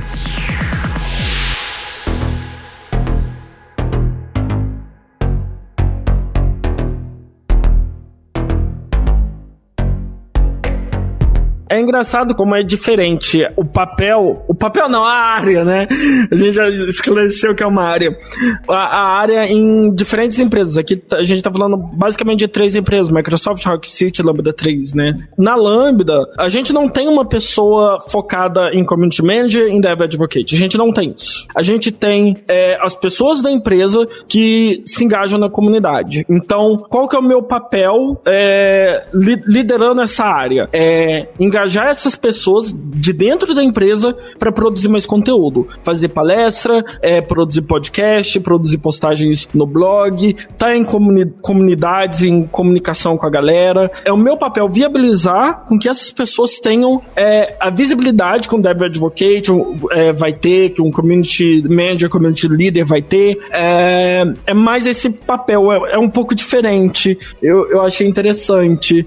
É, mas vamos para pra, pergunta que eu acho que é o. Aliás, são duas perguntas que eu acho que são treta, né? É, qual a distribuição no dia a dia entre conhecimento técnico, marketing, produção de conteúdo? E aí eu coloco a pergunta: DevRel coda? Alguém que trabalha com Dev Relations coda? Como é que. É, no geral, mas eu também queria saber um pouco do dia a dia de vocês. Não, porque não Sim. desenvolve produto. A gente não tá criando ali Depende. um produto, mas a gente ajuda a fazer a manutenção.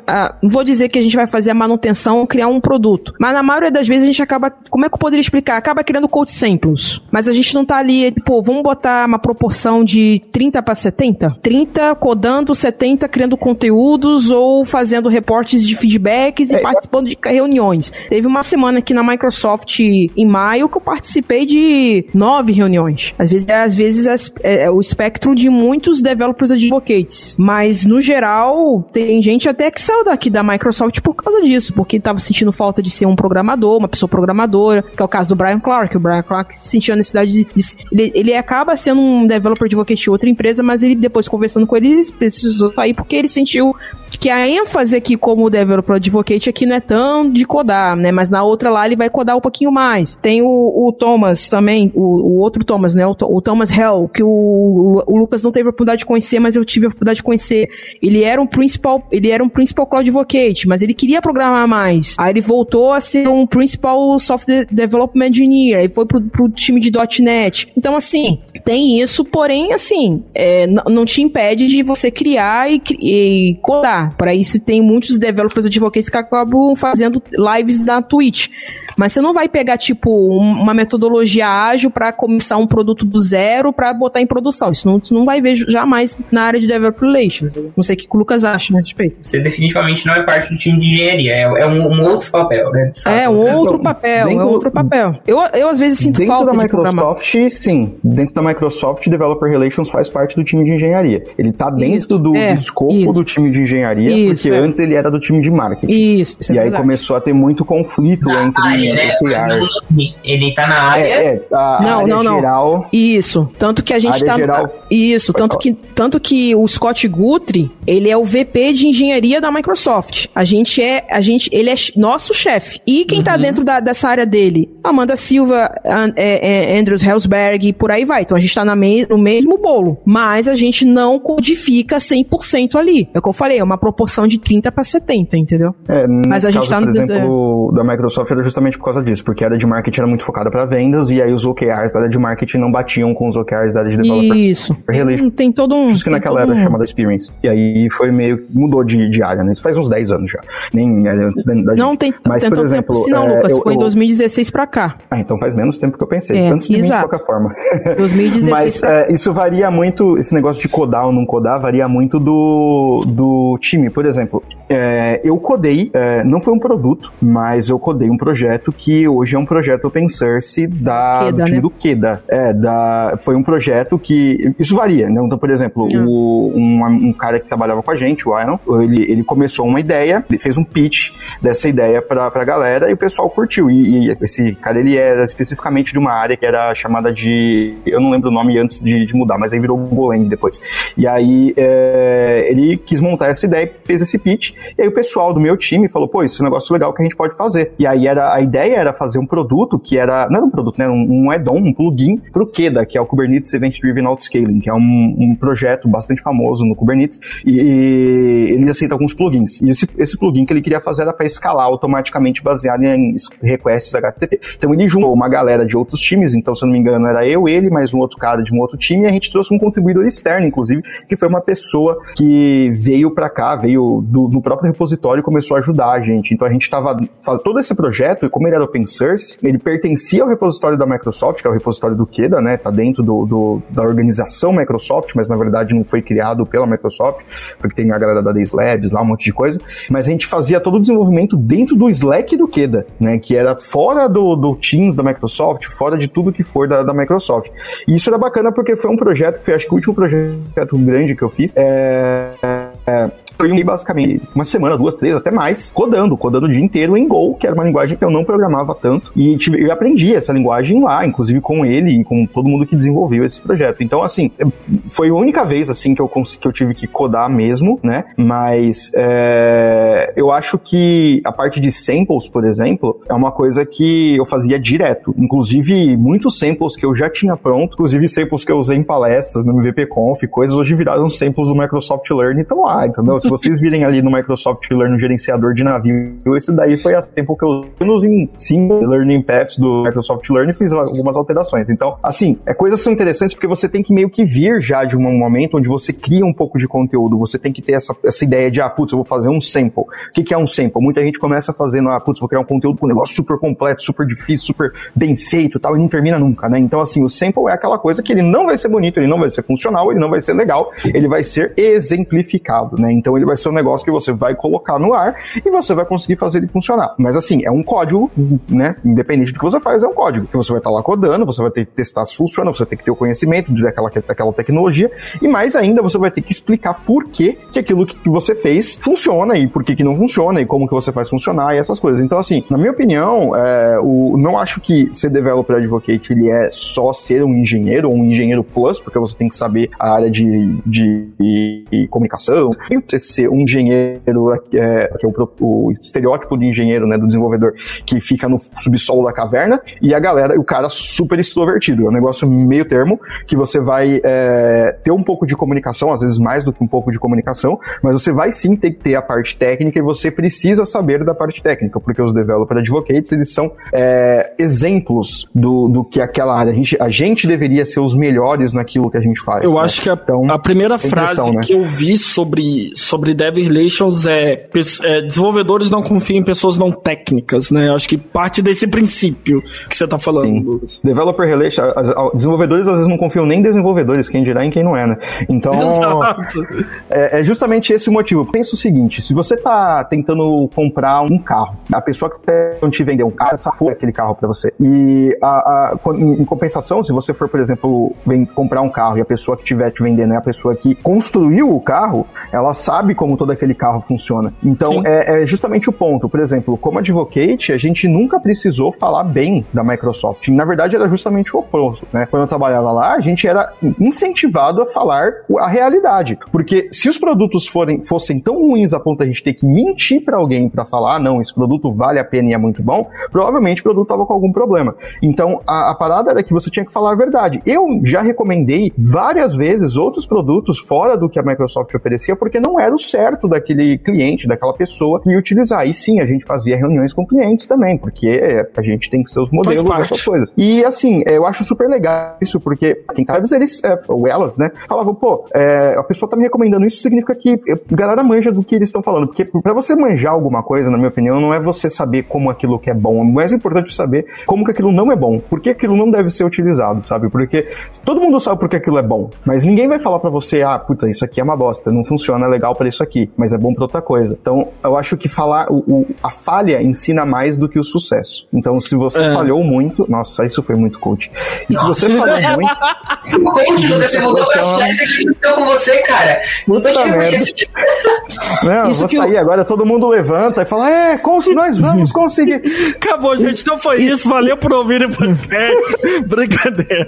Isso aí que o Lucas falou em relação a, a, criar conteúdos, por exemplo, eu mesmo, se vocês entrarem, por exemplo, eu entrei como, como advocate em março de 2019, vocês vão ver muitos conteúdos meus de Node usando o MongoDB, que é um banco NoSQL e concorrente da Microsoft. Mas, mas por que você não está usando o Cosmos DB? Porque o Cosmos DB ele não tinha até aquele momento um free tier, uma camada free tier. Então, naquele momento, é, valia mais a pena usar, por exemplo, naquele momento, sabendo que as pessoas têm dificuldade para usar um cartão de crédito para poder obter uma subscription da, da, da do Azure, então para que, que eu vou oferecer um produto que não é gratuito? Então, as minhas demos todas envolvias ali MongoDB ou com Azure Functions, aí se encontra os serviços que eram free tier. Mas assim, não, aquilo que o Lucas falou é, é corretíssimo. Acaba também entrando na questão também de a, aderir também às, comunidades mais agnósticas, que é no caso aqui da Microsoft. Muita gente que é MVP me perguntou, mas peraí, mas por que, que você está sendo paga para ser advocate se a gente faz a mesma coisa? Não, eu tenho um pouco diferente. Por exemplo, a gente aqui para trabalhar, no ato que a gente começou a trabalhar aqui, a gente recebe um, um, Mac. A gente tem a opção de escolher um Mac ou um Surface. Mas peraí, Microsoft dando um Mac para trabalhar? Sim. Justamente por isso, para sermos o mais agnósticos possíveis. Tanto que nós temos advocates é de Rust, de Golang, Deixa de Python, só, de Java. Só colocar uma coisinha, uma vírgula aí, Glaucio. Uhum. Que teve um tempo atrás, acho que 2018 ou antes disso, na verdade, teve uma thread de pessoas na, da Microsoft fazendo que estavam falando toda a stack dela de desenvolvimento e de ambiente de trabalho e todo mundo é funcionário da Microsoft e eles estavam uhum. falando assim, olha, eu trabalho com tal tecnologia, tal, tal, tal, tal, e a pessoa olhava e nenhuma dessas tecnologias era Microsoft. Nenhuma. Não usava nada Microsoft. No início a gente não, usava não, o Slack para se comunicar, lembra, Lucas? Gente, nem sei se a gente deveria falar isso, a gente usava o Slack, aí depois, né, teve toda uma treta, não, vamos mudar para o Teams.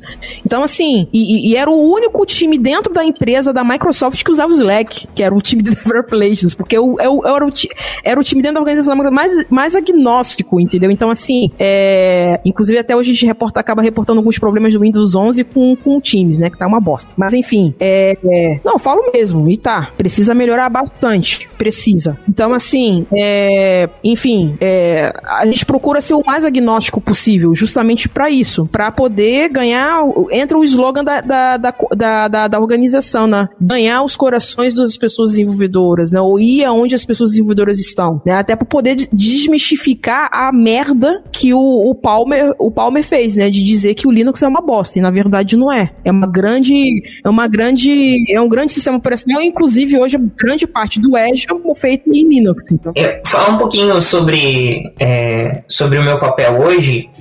Hoje, é, eu vou, não vou falar do meu papel, né? Mas olhando para trás, assim, eu atuei como desenvolvedora e depois eu comecei a direcionar minha carreira mais para criar produtos, programas e experiências para devs. Então, desde quando eu comecei a trabalhar no eMasters, meu trabalho é muito mais de desenhos de estratégia e implantação dessas estratégias. Então, eu passei por empresas como eMasters, por exemplo, criando ali programas de capacitação para desenvolvedores, dentro da TOTUS, do, do, no projeto de startup chamado ITEXO, por exemplo. Então, toda a parte de metodologia e toda a parte de conteúdo a ser criado, quem ia ser convidado e tudo mais, estrategicamente, é um trabalho técnico, né? Não tem como você dizer o que ensinar para devs se você não entende tecnologia, tipo, não faz o menor sentido. Então, é um trabalho ali de saber desenhar o programa um trabalho de educação, mas mais do que isso é um trabalho também de conhecimento técnico, né? De um, um, uma educação técnica, né? Um trabalho educacional nesse sentido. É, depois eu fui trabalhar em outras coisas, né? Eu tive minha própria escola de programação também, é, trabalhei com recrutamento para devs e antes de vir, trabalhei em outras coisas também, mas antes de vir para Rocket City, eu atuei na Impulso, construindo uma rede social para programadores. Então, é, a minha carreira sempre foi muito voltada, né? sem contar a comunidade, né? Como GDG, Facebook Developer Circles, enfim, outras comunidades que eu atuei, é, meu, meu trabalho sempre foi direcionando a minha carreira para criar produtos, programas experiências para programadores. Então, eu venho direcionando a minha carreira nesse sentido. Atualmente, é, na Impulso eu era head da Impulso Network, que é uma plataforma de engajamento, de interação entre programadores. E aqui na Rocket City eu entrei para construir uma plataforma chamada Experts Club, que é, aprendizado, é uma plataforma de aprendizado sob demanda. Então, basicamente, o que a gente faz dentro do Experts Club é a gente pega devs de mercado, por sinal, o Lucas é um creator do Experts Club. A gente pega pessoas do mercado, é, a, gente, é, elas têm, a gente faz um processo seletivo. Então, por exemplo, o meu trabalho foi desenhar o processo seletivo. Como que a gente vai escolher quem são as melhores pessoas para estarem aqui dentro? Né? Então, é, eu desenhei todas as partes, desenhei como ia ser a plataforma, é, qual era a experiência da pessoa desenvolvedora que vai assistir aqueles conteúdos, quais são os tipos de conteúdo, quanto tempo esse conteúdo vai ter, enfim. É um trabalho, acho que vocês percebem, né? É um pouco híbrido ali de. Você tem que entender de tecnologia, tem que entender do developer, mas tem que entender de como você constrói esse produto para a pessoa que vai consumir aquilo ali. E aí, por exemplo, dentro desse, é, desse produto que a gente tem, que é plataforma sob demanda, só para vocês terem uma ideia, a gente tem sete novos conteúdos por semana. Só que para a gente ter um volume de sete novos conteúdos de 40 a 60 minutos técnicos com densidade, os desenvolvedores e desenvolvedoras muitos deles não têm habilidade para se comunicar, como vocês sabem, né? Nem todo mundo é uma Glaucia ou um Lucas. Então o que, que a gente fez? A gente construiu um Creators Academy. Então a gente dá treinamento para esses programadores de mercado para que, que eles possam se desenvolver como criadores de conteúdo e a gente acompanha, tem uma, um, uma cadeia de processos para a construção desse conteúdo. Então, por exemplo, gravação, a gente ajuda as pessoas, toda a parte de roteirização do conteúdo, escolha do tema, a gente faz curadoria e, de novo, né, o meu trabalho foi exatamente construir todos esses processos para que o Experts Club existisse. Eu não sei se vocês conseguem perceber que é de fato algo híbrido, e no fim das contas, cara, não tem como você fazer curadoria de conteúdo técnico que vai para dentro do Experts Club se você não for uma pessoa técnica. como você vai dizer, tipo, ah, eu quero fazer um conteúdo sobre DevOps, e a pessoa começa a falar um monte de palavrinha que você não faz nem, nenhuma ideia, né? Tanto que a gente tem um desafio hoje de contratar uma pessoa com background técnico que vá fazer essas curadorias no meu lugar, né? Agora que eu assumi como Head de Developer Experience. Então a gente tem esse trabalho é, híbrido, né? Um estratégico de desenho, de implantação e em paralelo a isso, acho que é legal comentar que como assumindo agora esse papel de Head Developer Experience, eu estou abaixo da diretoria apenas, né? Então Head tá, é, um, é um papel de gestão diretamente, né? Então eu tenho que olhar para a empresa toda. Esses tempos atrás, algumas semanas eu estava fazendo a implantação de uma nova estrutura organizacional na empresa. Então tem uma carga aí de, de, de um trabalho de gestão muito forte, mas, contudo, entretanto, é, é, é, só um ponto rapidinho, eu sou professora de comunicação e oratória, né? Então isso também me ajudou a treinar os developers a se comunicar. Eu acho que isso é uma coisa super importante, né? Então eu fico lá no, nos bastidores. Mas um ponto bem importante de compartilhar com vocês é. Peraí, quer falar? Ah, é que mesmo atuando há seis anos com estratégias de relacionamento com desenvolvedores, eu ouvi várias vezes as pessoas falando assim, nossa, então você não precisa mais codar, né? E sendo bem sincera, eu não precisaria, né, gente? Eu tô num papel estratégico, tô num trabalho de gestão e tudo mais, Mas eu acho que se eu quero desenvolver algo para devs, eu não posso esquecer como que é tomar o null pointer exception na cara. Então eu nunca deixei em 10 anos, né? Eu comecei a. É, é, enfim, com todo o tempo de experiência que eu tenho, eu nunca parei de codar. É, eu, eu Android nativo, né? É, em 2019 eu comecei a programar em Kotlin e, tipo, minha vida mudou muito, assim, porque o Android vem evoluindo muito, né? Eu sou uma pessoa, uma fã girl total, assim, do ecossistema Google. Acho que vocês perceberam, né? Eu mencionei o Google só, tipo, umas milhares de vezes aqui. Então, eu sou uma desenvolvedora Android, comecei no mercado com desenvolvimento iOS, mas eu sou apaixonado por Android e eu continuo programando e, por sinal, tô escrevendo um livro pela Casa do Código de desenvolvimento Android avançado com Kotlin. Então, por que eu tô dizendo isso, né? Porque, cara, não tem como você criar algo para dev sem você sentir a dor do dev. Você vai acabar criando coisas que estão muito distantes da realidade deles, né? Então, eu realmente recomendo que qualquer pessoa... Spoiler total. é, eu e o Cassiano Rezende, por sinal, foi ele que, que me convidou para escrever esse livro com ele. É, se a Casa do Código não desistir da gente, né? Porque a gente demorou um século pra, pra escrever o livro pra terminar. Mas o ponto é, é, se a gente... spoiler já do, do, do, livro, já. Olha. Inclusive, Lucas, aproveitar que você já interrompeu aí, porque eu não tava querendo interromper, é. mas você foi pra Suécia e não autografou meu livro aqui que eu comprei seu, tá?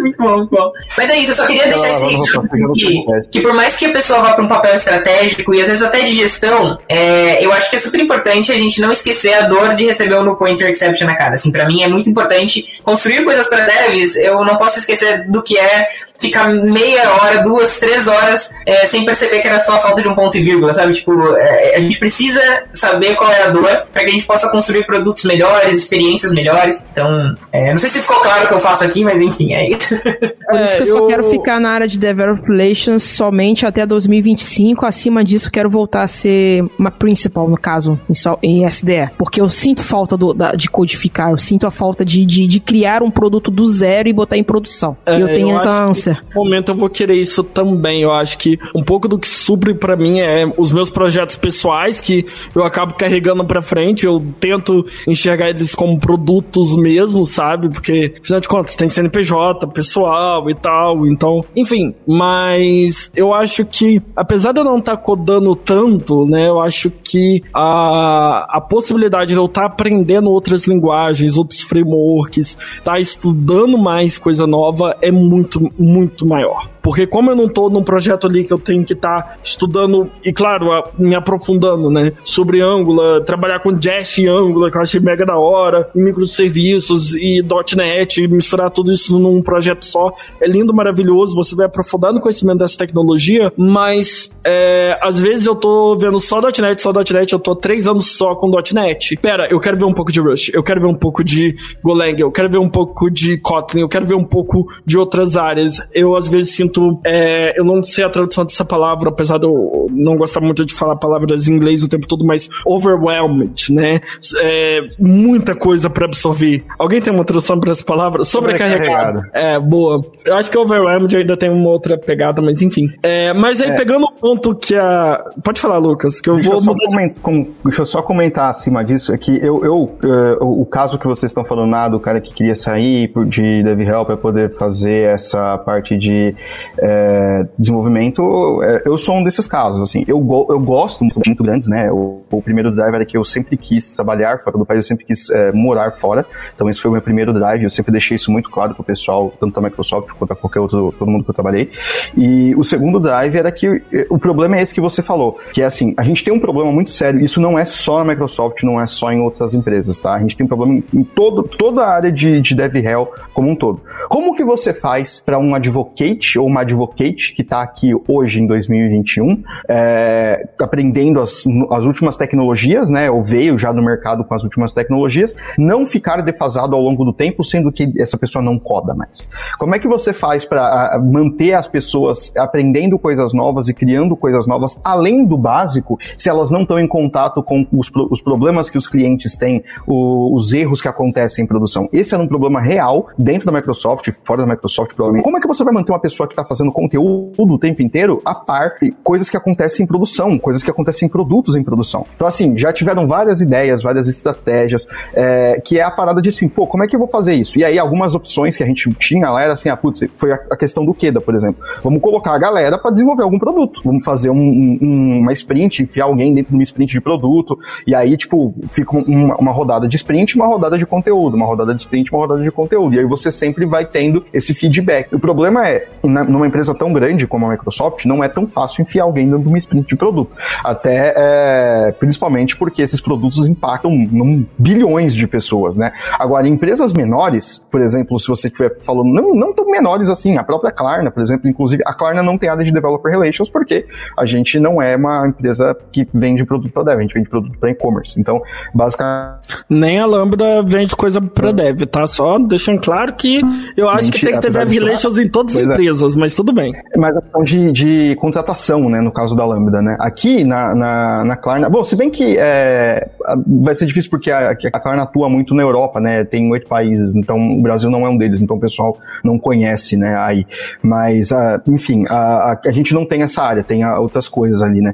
Mas é, a, a, questão é como que você vai enfiar essa galera num, numa sprint de produto? E aí empresas menores, não tão menores, a própria Twilio, até outras coisas é, que nesse tamanho mais ou menos, tem como fazer isso de uma forma um pouco mais organizada, porque o produto é mais fixo, geralmente tem um ou dois produtos, não tem 60 produtos que nem tem a Microsoft, e é muito mais fácil porque você tem um pipeline muito menor. Então você consegue rotacionar essa galera para ficar aprendendo cada vez mais, né? Então eu acho que e sempre vai ser a grande dificuldade. Você não tem como, né? Ou você, você gasta o seu tempo em é, aprendizado e tecnologia, ou você gasta o seu tempo mostrando com conteúdo, né? Então, assim, dá para fazer os dois? Dá, mas é bem pesado. Então, né, tem, tem que ter esse, esse shift.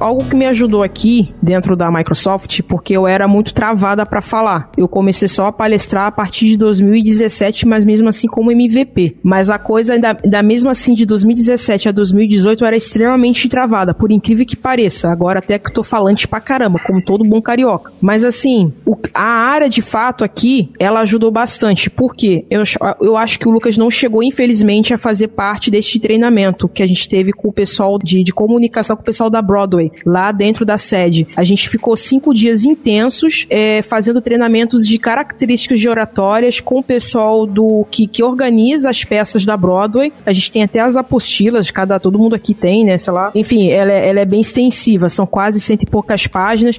Mas assim, como comunicar direito com as pessoas, é, a, como, a como se comunicar da forma seguindo o, o parâmetro ali do TEDx, né? Que é, acho que é a melhor forma de você se comunicar ali, seguindo as estruturas de comunicação dali.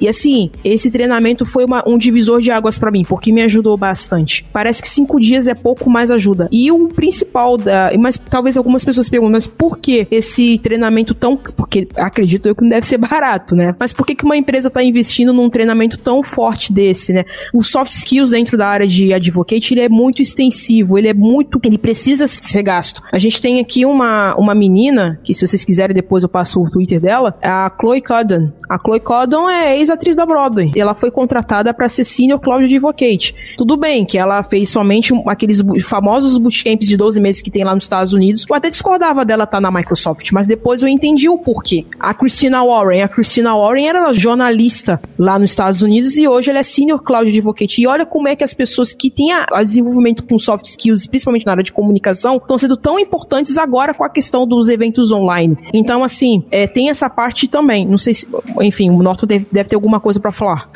Não, eu acho que isso foi até uma coisa que me fez querer vir para essa área, que foi eu olhava o meu trelo ali de cursos que eu quero estudar, meu backlog de cursos que eu quero estudar, e tinha assim vários conteúdos técnicos que eu precisava fazer e eu falava, pô, mas eu não quero fazer isso agora, quero ver outro curso. Chegava na área de projeto que eu tava atuando e eu precisava fazer aqueles cursos e começava a estudar microserviços, Kubernetes, começava a estudar um monte de coisa que, poxa, eu queria, mas não era prioridade para mim como pessoa e tal. E tava sempre coisa técnica, técnica, técnica, técnica.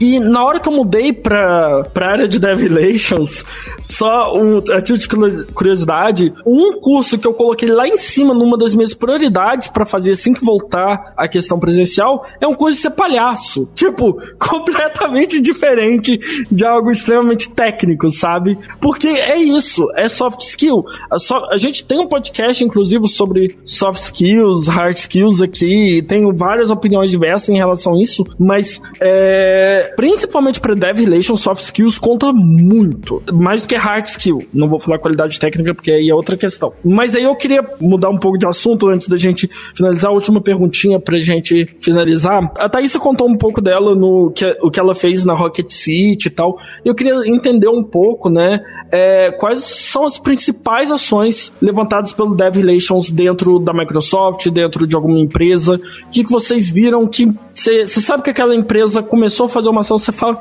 isso daí foi o Dev Hills que fez. Foi alguém de Dev Hills que fez, sabe? Aqui na Lambda, eu tô há pouco tempo, então agora que a gente tá tendo reuniões estratégicas para definir o próximo ano e tá sendo reuniões extremamente importantes para definir as ações que a gente vai ser levantado, mas, por exemplo, entrei há três meses praticamente e o foco, meu foco aqui é o site, é o podcast, eventos que vão estar tá palestrando, levar palestras para eventos, contratação, algumas ações externas que a gente vê, que, que dá para ver da, da minha atuação é tá na Twitch, tá no Telegram, tá em outros canais que desenvolvedores estão o tempo todo. E, enfim, mas eu queria saber mais é, pontualmente prático para vocês, né? O que, que, que a área de Dev Relations tem feito dentro da empresa e etc. E tudo que eu já perguntei.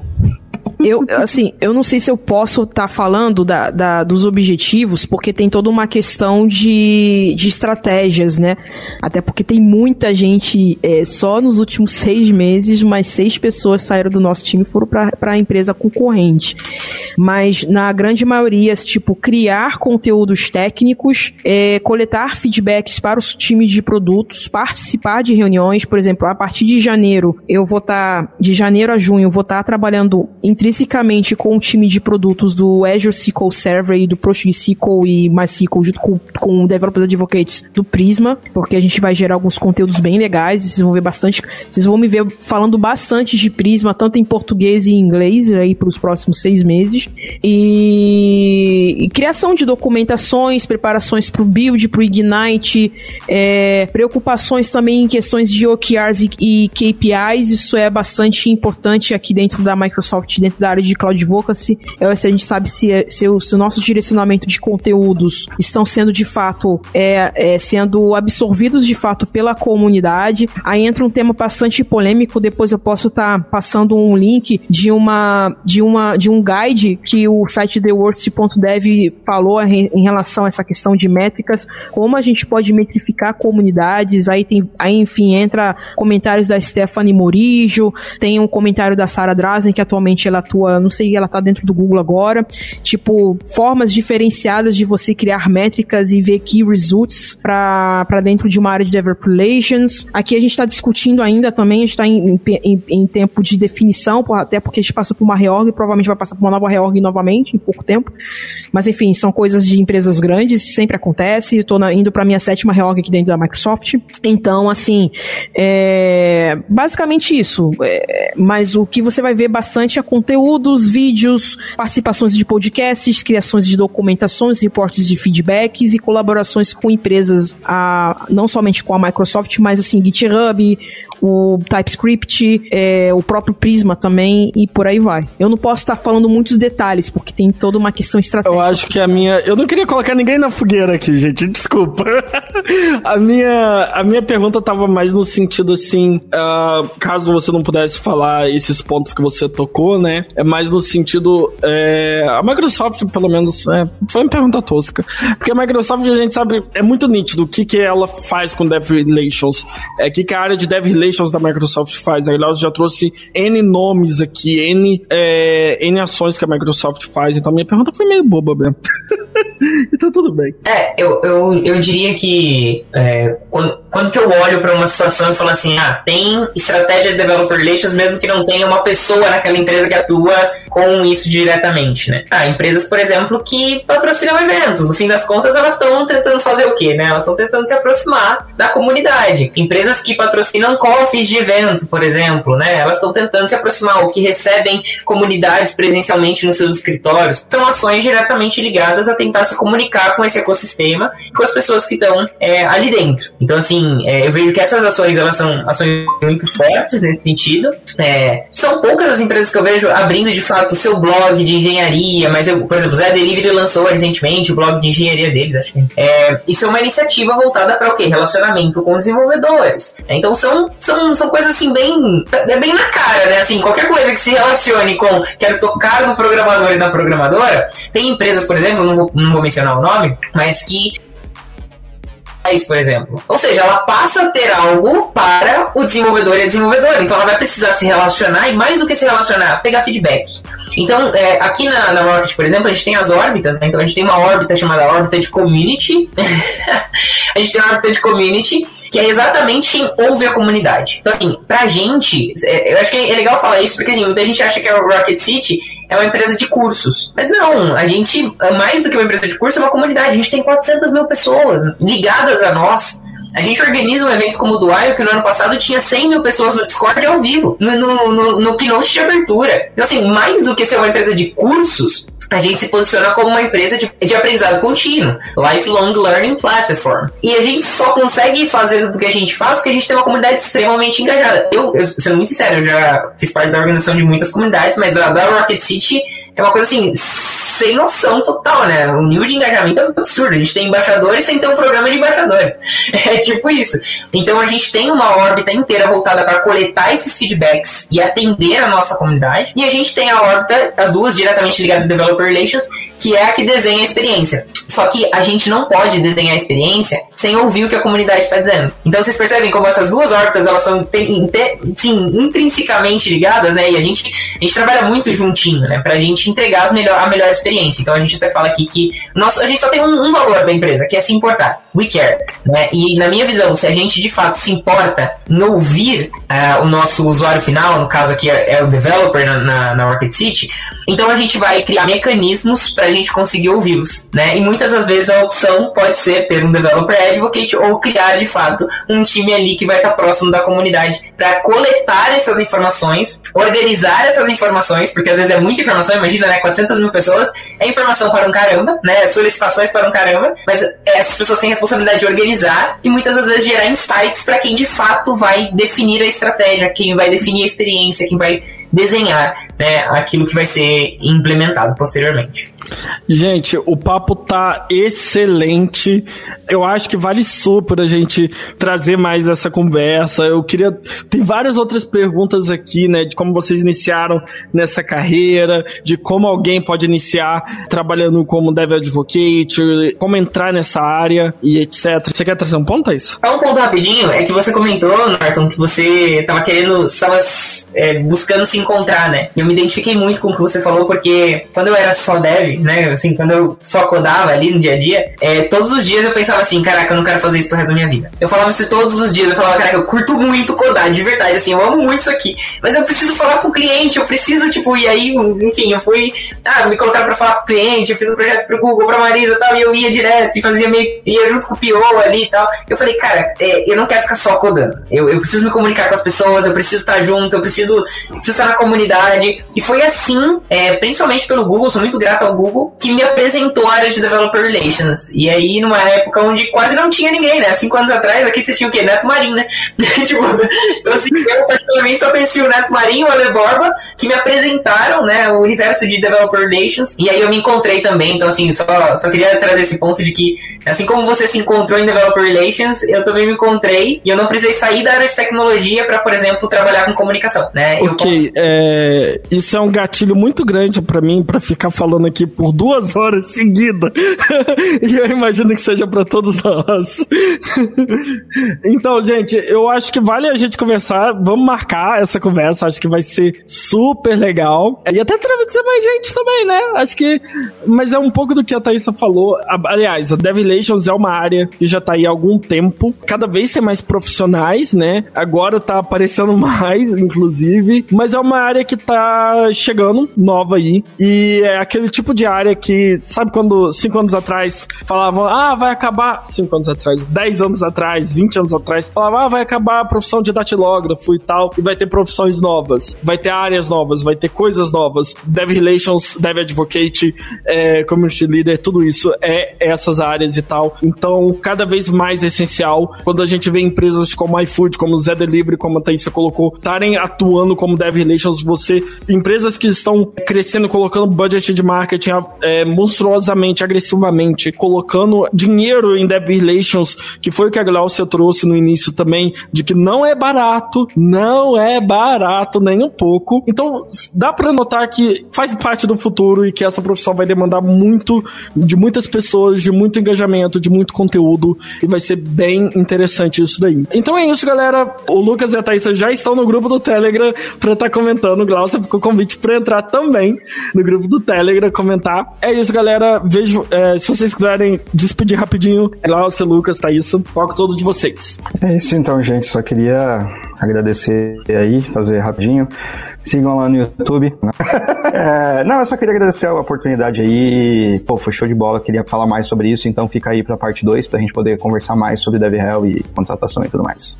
Não, é, me sigam lá no Twitter, pelo LinkedIn. É, esse mês de dezembro estarei fora, graças a Deus. Passei por seis internações, graças a Deus eu estou bem, né? Não foi um ano fácil para mim. É, vou entrar em férias e só volto em janeiro. Quem quiser me saber o que eu ando fazendo, enfim, as minhas movimentações. E aproveita enquanto estou ainda como developer, como uma pessoa como advocate, que tem prazo para acabar. E é isso. Então no Twitter, no LinkedIn, só me seguir Glaucia Lemos. Quero agradecer pela, pelo convite, Norton. Obrigada mesmo. É, Developer Relations é um assunto que eu curto pra caramba e que eu acho que a gente precisa de mais conteúdos para educar a galera em relação ao que é e as possibilidades, né? Os benefícios das estratégias, mesmo que não seja criando uma área internamente. Então, essa oportunidade aqui eu acho que é benéfica para nós que trabalhamos com Developer Advocate sermos mais compreendidos, vamos dizer assim.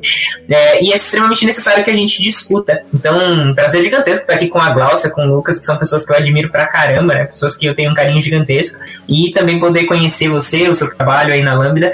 É, é, é, como vocês sabem, né? Dev Hell gosta de falar, né? Tem que saber se comunicar, né? Então, assim, a gente passaria, tipo, 10 horas aqui falando sobre isso. Mas obrigado mesmo. É, e conta comigo aí pra qualquer outra interação relacionada a isso, tá, Então é isso, gente. Peraí, me sigam no Instagram. Instagram, é isso aí. o link do Instagram, o link do blog do Lucas, o link de todo mundo. Glaucia também tá aqui na postagem desse podcast e também estou marcando vocês nas redes sociais. Então é isso, galera. Temos um podcast. Muito obrigado. Tchau. Falou. Você ouviu mais um episódio do podcast da Lambda 3. Indique para os seus amigos esse podcast. Temos também um feed só com assuntos de tecnologia e outro que mistura assuntos diversos. Toda sexta-feira, sempre com o pessoal animado da Lambda 3.